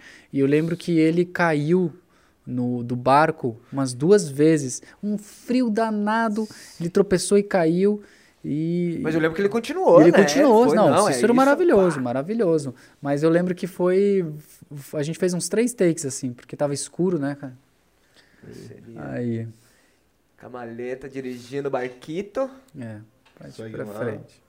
Produção da Las, né? É, a produção Mais da Las. Audiovisual. E aí, aí é. O Kamala. Ah, o Kamala, eu pus essa foto do Kamala que eu queria falar. A função do Kamala no set era a produção de automóveis. Isso. Que tinha tanto veículo, leve Sim. trás e veículo, assim. É, Era e os barcos Isso. também. Era, então, assim, veículos que era da, do Paraguai, veículos que era da Argentina, tinha que ter uma caracterização para cada um. E, e eles, o diretor de arte, o Magno, ele fez uma solução muito boa. Ele, ele plotou com um imã, né? Uhum. A placa era tudo via imã, então colava as coisas. É. E foi muito legal. Pode passar, por favor. Olha o Holly ali. No... Mas É, o frente. Camalindo vem aí logo mais trocar ideia com a gente, Camala. Aqui é o Pedro, fotógrafo Steel, Pedro. Pedrão e o Fabinho, assistente de direção. Pedro hoje tá trampando na Netflix. Posso fazendo fazer uns outra pra gente naquela? O... Esses meninos aí, cara, o Fabinho, cara, foi um, um- É um grande cara. É, como você falou, não basta ter experiência, tem que ser um bom ser humano. E esses dois manos São. aí são, São. experientes e São boas mesmo. pessoas, velho. São, são mesmo. Beijo pra vocês dois, cara. Taca ali pau! Aí o diretor de arte aqui, o Magno, Camalho e o Pedro. Figuraça. 80% do trabalho é, é braçal. É braçal, é isso Bambuzão, mesmo. É uma mais coisa uma bem vez. artesanal, o bambu com a câmera. Mantendo o foco sempre, né, Bambu? Ó, um butterflyzão. Por que É, do. Pode explicar pra gente, Vini, o porquê que tem. Se tem a luz do dia, por que, que você usou um butterzão aí 6x6? É, eu usei porque a gente precisava cobrir uma área grande do, do ator, era um, era um plano mais aberto. E, e o sol a gente já estava usando uma luz muito dura, e aí eu usei esse butter 6x6 para difundir um pouco a luz. Repare que toda vez que a gente também abre uma armação dessa, é super difícil controlar também, porque vira uma caravela, né? Então você precisa de equipe para segurar e, e- Que aliás tem uma mão lá, ó, segurando lá. ó, Exatamente, é o. Magnus, o Zero e o Chiquinho, e o Zé Sandro também, todo mundo. Segue o baile. Bonito. Enfim, eu tô concentrado aí. Eu geralmente eu fico com uma cara muito feia nas fotos, assim, cara, muito uh, sério. Muito porque brabo. Imer, é, imerso, parece né, bravo. velho? É, cara, mas é, é atenção, né, cara? É muita. Ó, o zerinho. Zero, as Grande coisas. zero. Aí é um grip, né? Isso, câmera car, né? A gente fez. Repara que uma câmera a gente tá pra dentro, virada pros atores, e outra pra fora, certo? Na- E, Vai na próxima que acho que tem mais, melhor, mais detalhado aí. Aí. Aí. A gente, bom, a gente faz esse envelopa, isso aí, para não para tirar um pouco desse reflexo do, do vidro, né? E Também negativar uma entrada de luz. E câmera coisa. car não é só a ciência de você fazer a câmera parar. Tem, é, tem todo o asfalto, você vai em rua de terra. tem, tem, tem que tomar cuidado, isso, é, né? tem que tomar cuidado com a estabilização, às vezes não tá estável, o terreno não favorece, e daí tem que revisar a cena, quer dizer, e a gente também, é, vamos ser sinceros, a gente não tinha uma verba o suficiente para colocar um estabilizador com Aham. acessórios, quer dizer, a gente conseguiu fazer muito com pouco. Chefe. Magnus aí, É, o o Magnus Chiquinho. fez a magia aí. É. E o Chiquinho sempre junto.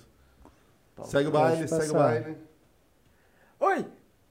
Ah, quem assistiu o episódio anterior sobre som direto, ó, o responsável que assina o som direto do Águas é o Dieguinho, Diego Ribas. Queria, queria também é, agradecer a Mark Filmes também, que deu super apoio pra gente com os equipamentos. Eles fecharam um pacotão. Porque dentro de um orçamento desse, eu tinha que colocar é, movimento, luz, é, câmera, lente, drone. É, então eles foram muito bacanas com a gente. A gente eles conseguiram colocar um pacote. A Mark Filmes, olha, eu Fizeram agradeço magia. muito a Mark Filmes pela, pela parceria. Eu É o digo, bo Nelson. boyzão. o boy, boy contra a regra. Saudades do boy. É. Ó, essa foi a A equipe de Lu, produção Kali, do exato. Júlia Oliveira. Júlia. A Júlia, Beijo, Ju. Desculpa ali não ter lembrado do Massa. primeira. Isso aí, a lua ali. Olha lá, a minha cara, sempre séria, né? sempre preocupado, E o sempre... Digzão, e o Dig, puta que pariu, eu tenho que resolver essa treta aqui. acho Como que eu vou resolver? ali foi o momento que eu tava descansando, Tô cara. Acho que eu consegui né? descansar um minuto. Aí, Aí, atores JP, aí, JP também na produção, não tava na foto do time ali. É, Ó, e todo mundo de roupão, vocês verem que o frio era verdade. é, isso aí. Pode seguir, pode seguir. O meu glamour nesse set era poder andar de roupão também no domingo. Ó, outro gripe de carro lateral. É, gripe, exatamente, carro lateral, Sandro, galera. Ah, essa galera do Pasta Joia, que foi, foi batizada na, durante o set. É, Por que pasta joia? Não, deixa, deixa que eles deixa pra lá, explicam, deixa deixa que eles explicam. e E essa, e essa equipe Olha que, le- completinha. que legal a equipe. Então veja, o fazer um filme é conviver com todas essas pessoas em harmonia e, e a gente passa momentos de estresse. Às vezes a gente pode até ser um pouco grosso um com o outro, mas é por conta do nervosismo. Mas depois a gente chega num canto, chega de lado e pede desculpas e sabe que não é nada pessoal, porque é, mexe muito. Quem, quem trabalha com cinema vai com certeza vai um dia chorar. Ou no set ou fora É. do set Esse por dia, conta. Metade dessa galera tava do- tudo chorando. É, eu, eu, eu tive momentos que eu me desentendi com o Holly e depois a gente se abraçou e a gente. É, É um porque- casamento mesmo, Porque né, é, é normal, é uma, é uma relação que você. E você tá muito tempo com a pessoa ali e tem que resolver muitos problemas. Então tem que ter também essa, essa inteligência emocional de tentar. Das dificuldades que lhe aparecem, você tem que tentar é, reagir de uma maneira saudável com todos. Porque não é nada pessoal, é pro filme, né? É pro filme, mas a- às vezes a, a- tá, tá- tá no calor da emoção, fala, fala um pouco mais alto com um, o outro fica com receio, mas não, no final a gente tem que conversar sempre. chegar no canto e falar, olha, desculpa, eu fui grosso com você, eu fui, não, me desculpa, perdão, não quis. Porque é assim, a gente está lidando com pessoas, as pessoas têm sentimento, têm emoções, e, e quando a gente está à base de pressão, é, a gente pode, a gente tem que estar atento e tem que ter essa inteligência emocional. Né? E falando em pessoas, do, é, a gente abriu uns dias antes para perguntas lá no, no site, Abriu pra perguntas nas redes sociais e tudo mais. Chegou alguma coisa? Com certeza, já até passei aqui, como a gente fala muito da escrita das palavras, eu passei aí a perguntinha de que tá embaixo do baú. Ah, tá embaixo do baú? Embaixo do baú, pai. Ali, ó. Não, vamos fazer foley do baú hoje. Temos do baú dentro também, tem perguntas dentro do baú também. São todas. São pra, pra- Aqui a gente tem a pergunta dos internautas com seus arrobas. Ali a gente tem três perguntas desenvolvidas nas nossas conversas de sete pra saber o que, que a gente pode trazer pra dentro da Então palavra. aqui, ó, duas pra você e duas pra mim. Tá bom. Tá. 15 minutos? Vamos lá então. Qual a principal diferença entre a iluminação para foto still e para foto dig? É, dig. Ai! Qual a principal diferença entre a iluminação para foto still e para vídeo? Quem perguntou foi o arroba Cris Strogonoff TV.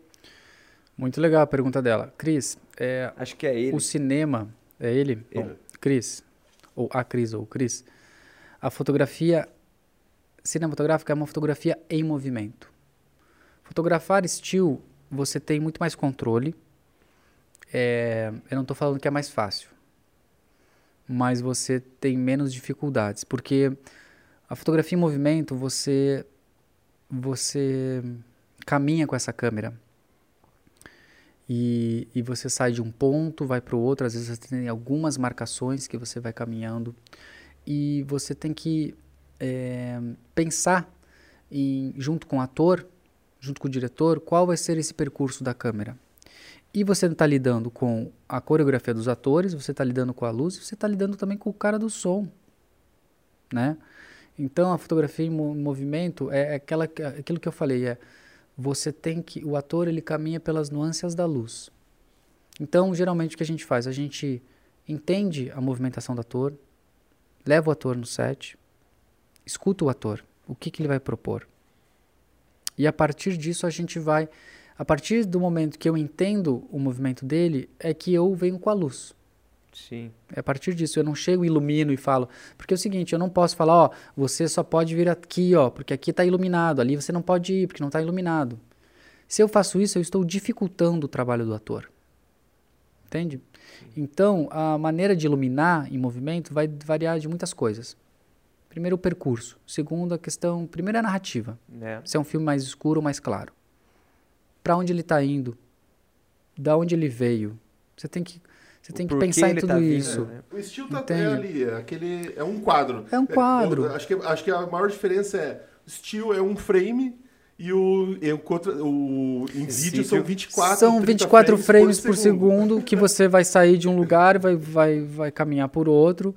E isso tudo tem que estar em, em conversa com a direção de arte, porque à medida que eu vou caminhando, eu vou revelando a arte. Total. À medida que eu As vou mochilas caminhando. da galera, os cabos. Entende? Então, é, é mais difícil, sim, trabalhar com fotografia em movimento do que fotografia estilo. Porque ainda no fotografia estilo você pode ter o recurso de Photoshop, recurso de coisa arada, tirar reflexo, você consegue, porque é uma coisa, né? E detalhe, e detalhe, né? O, a foto, ela tem muito mais resolução do que o vídeo.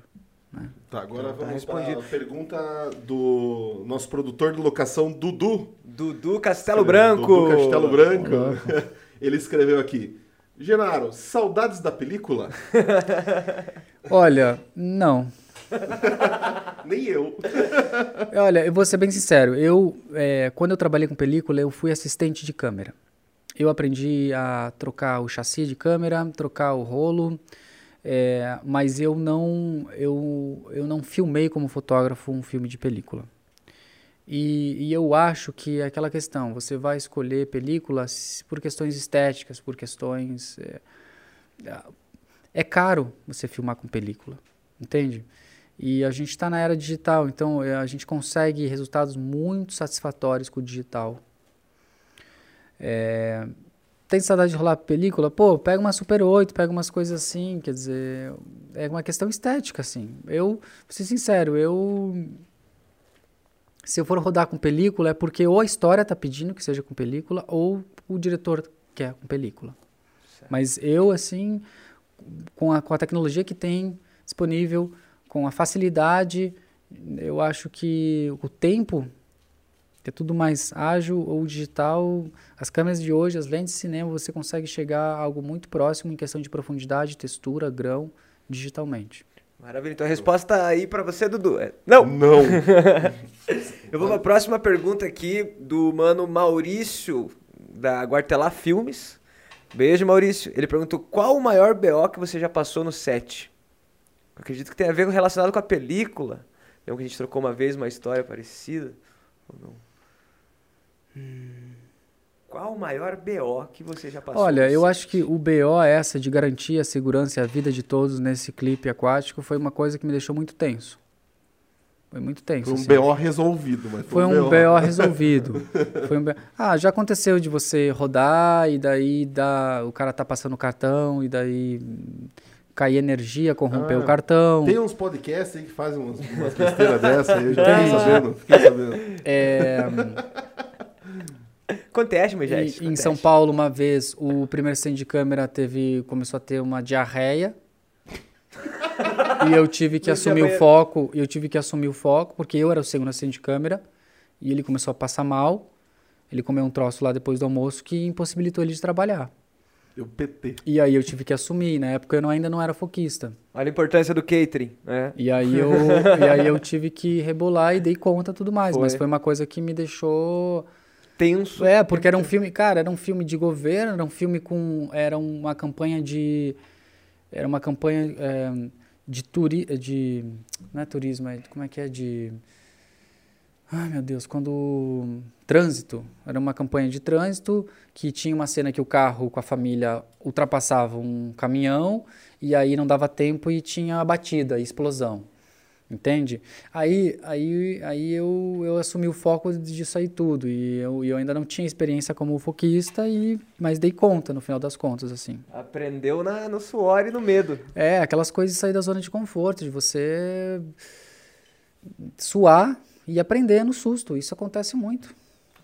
Vini, acho que pra gente ir para uns finalmente aí do nosso papo, acho que uma última pergunta é um, cara, que filme que te marcou, assim, um filme que você pode deixar uma dica pra galera pesquisar aí, que traz um pouco de, ou de narrativa, ou de fotografia, um filme bacana aí de Ah, referência. Olha, eu vou parecer meio antigão falando isso, né? Não, não, No mas tem- meu tempo, Tem, né? é, tem tantos filmes modernos aí, maravilhosos, e com uma fotografia tão fantástica, mas eu acho que um filme que marcou, assim, a cinematografia no mundo foi o Cidadão Kane mesmo, o Orson Welles, o filme do Orson Welles. Por quê? Porque nesse filme foi a primeira vez que é, trabalhou a, a- o eixo Z, né, a profundidade, quer dizer, você tem, você tem é, os personagens lá fora, em- é, dentro de uma janela, daí você tem um personagem outro na porta e outro mais pré- próximo da câmera, quer dizer, esse mise-en-scène, essa coisa do personagem sair de trás e aproximar e crescer na tela, isso antes no cinema não tinha, não, não- ninguém tinha feito isso, certo? Esse que a gente chama o eixo Z, né? Para quem não sabe, a gente tem é, o eixo X, que é vai de um lado para o outro, como se fosse uma panorâmica, né? A panorâmica é o eixo X. A gente tem o eixo Y, que é tilt up, tilt down. E a gente tem o que? O eixo Z, né? Que trabalha a profundidade. Então, é, quando isso foi utilizado num filme, foi realmente uma coisa que revolucionou a cinematografia e que hoje, até hoje, a gente utiliza desse eixo Z. Maravilha. Bem, só mais uma pergunta pra finalizar, eu acredito que é... Qual o último conteúdo atual que você tá rodando agora? O que, que você tá fazendo aí na atualidade? Olha, de conteúdo, ano passado eu fotografei a temporada toda do Jornal da Night, do Porta dos Fundos. É, eu fiquei sabendo que eles estão trabalhando para ter uma segunda temporada e eu vou ficar bem feliz se isso acontecer mesmo, assim. Quem tá apresenta o Jornal da Night é o Joel Vieira, né? É, o Joel Vieira, inclusive. Eu, Amandinha Range. ah, é a, a Mandinha na arte, É. o Joel. Então, Beijo, assim, Mandinha, beijo, Joel. a, a gente está indo tá torcendo para cair uma segunda temporada porque teve um feedback muito bom pro, pro Porta dos Fundos e até ia falar, cara, que o Joel é uma pessoa que vocês poderiam trazer aqui. Ah, então já vamos fazer o convite é aqui um pra cara- câmera aqui, ó. Joel Vieira, você Joel venha Vieira. conversar com a gente sobre atuação, sobre esse mercado aí Isso, maluco. um cara super bacana, talentoso e foi um prazerzaço trabalhar com toda a equipe do Porta dos Fundos, assim. Esse foi o meu último projeto de conteúdo, né? E vamos torcer para que tenha uma segunda temporada. Amém. Amém, amém. Glória a Deus. Amém. Acho que chegamos à nossa conversa, nosso timing gostoso, maravilhoso, não é foi. mesmo? Foi intenso, foi intenso. Uhum. Mais uma vez, mano, muito obrigado por Que disponibilizar isso. seu tempo, vir aí trocar suas- Obrigado. Eu queria só dizer que assim, gente, eu sou novo, tô aprendendo. Humildemente eu venho aqui falar e eu, eu- o que eu, o pouco que eu aprendi, eu gosto de compartilhar. Eu não tenho essa coisa de reter informação. A dica que eu dou para quem está começando esse ramo e quer trabalhar com cinema, que você precisa ter disciplina, persistência e proatividade. Você precisa ter essas três coisas para realmente trabalhar com audiovisual e com cinema. Essa é a minha dica, assim, porque as pessoas acham que o cinema são pessoas que não têm disciplina. Não, o cinema você tem que ter muita, disciplina, muita persistência e muita proatividade. Legal. Maravilha, com essa dica aí a gente chega ao final do nosso. AudioVisuCast. Muito bom, muita informação. Espero que vocês tenham gostado aí. É, o Genaro aí, vamos deixar as redes sociais dele para vocês seguirem ele, seguir os trabalhos aí. Obrigado. E é isso aí, seguimos nossa carreira no Audiovisualcast.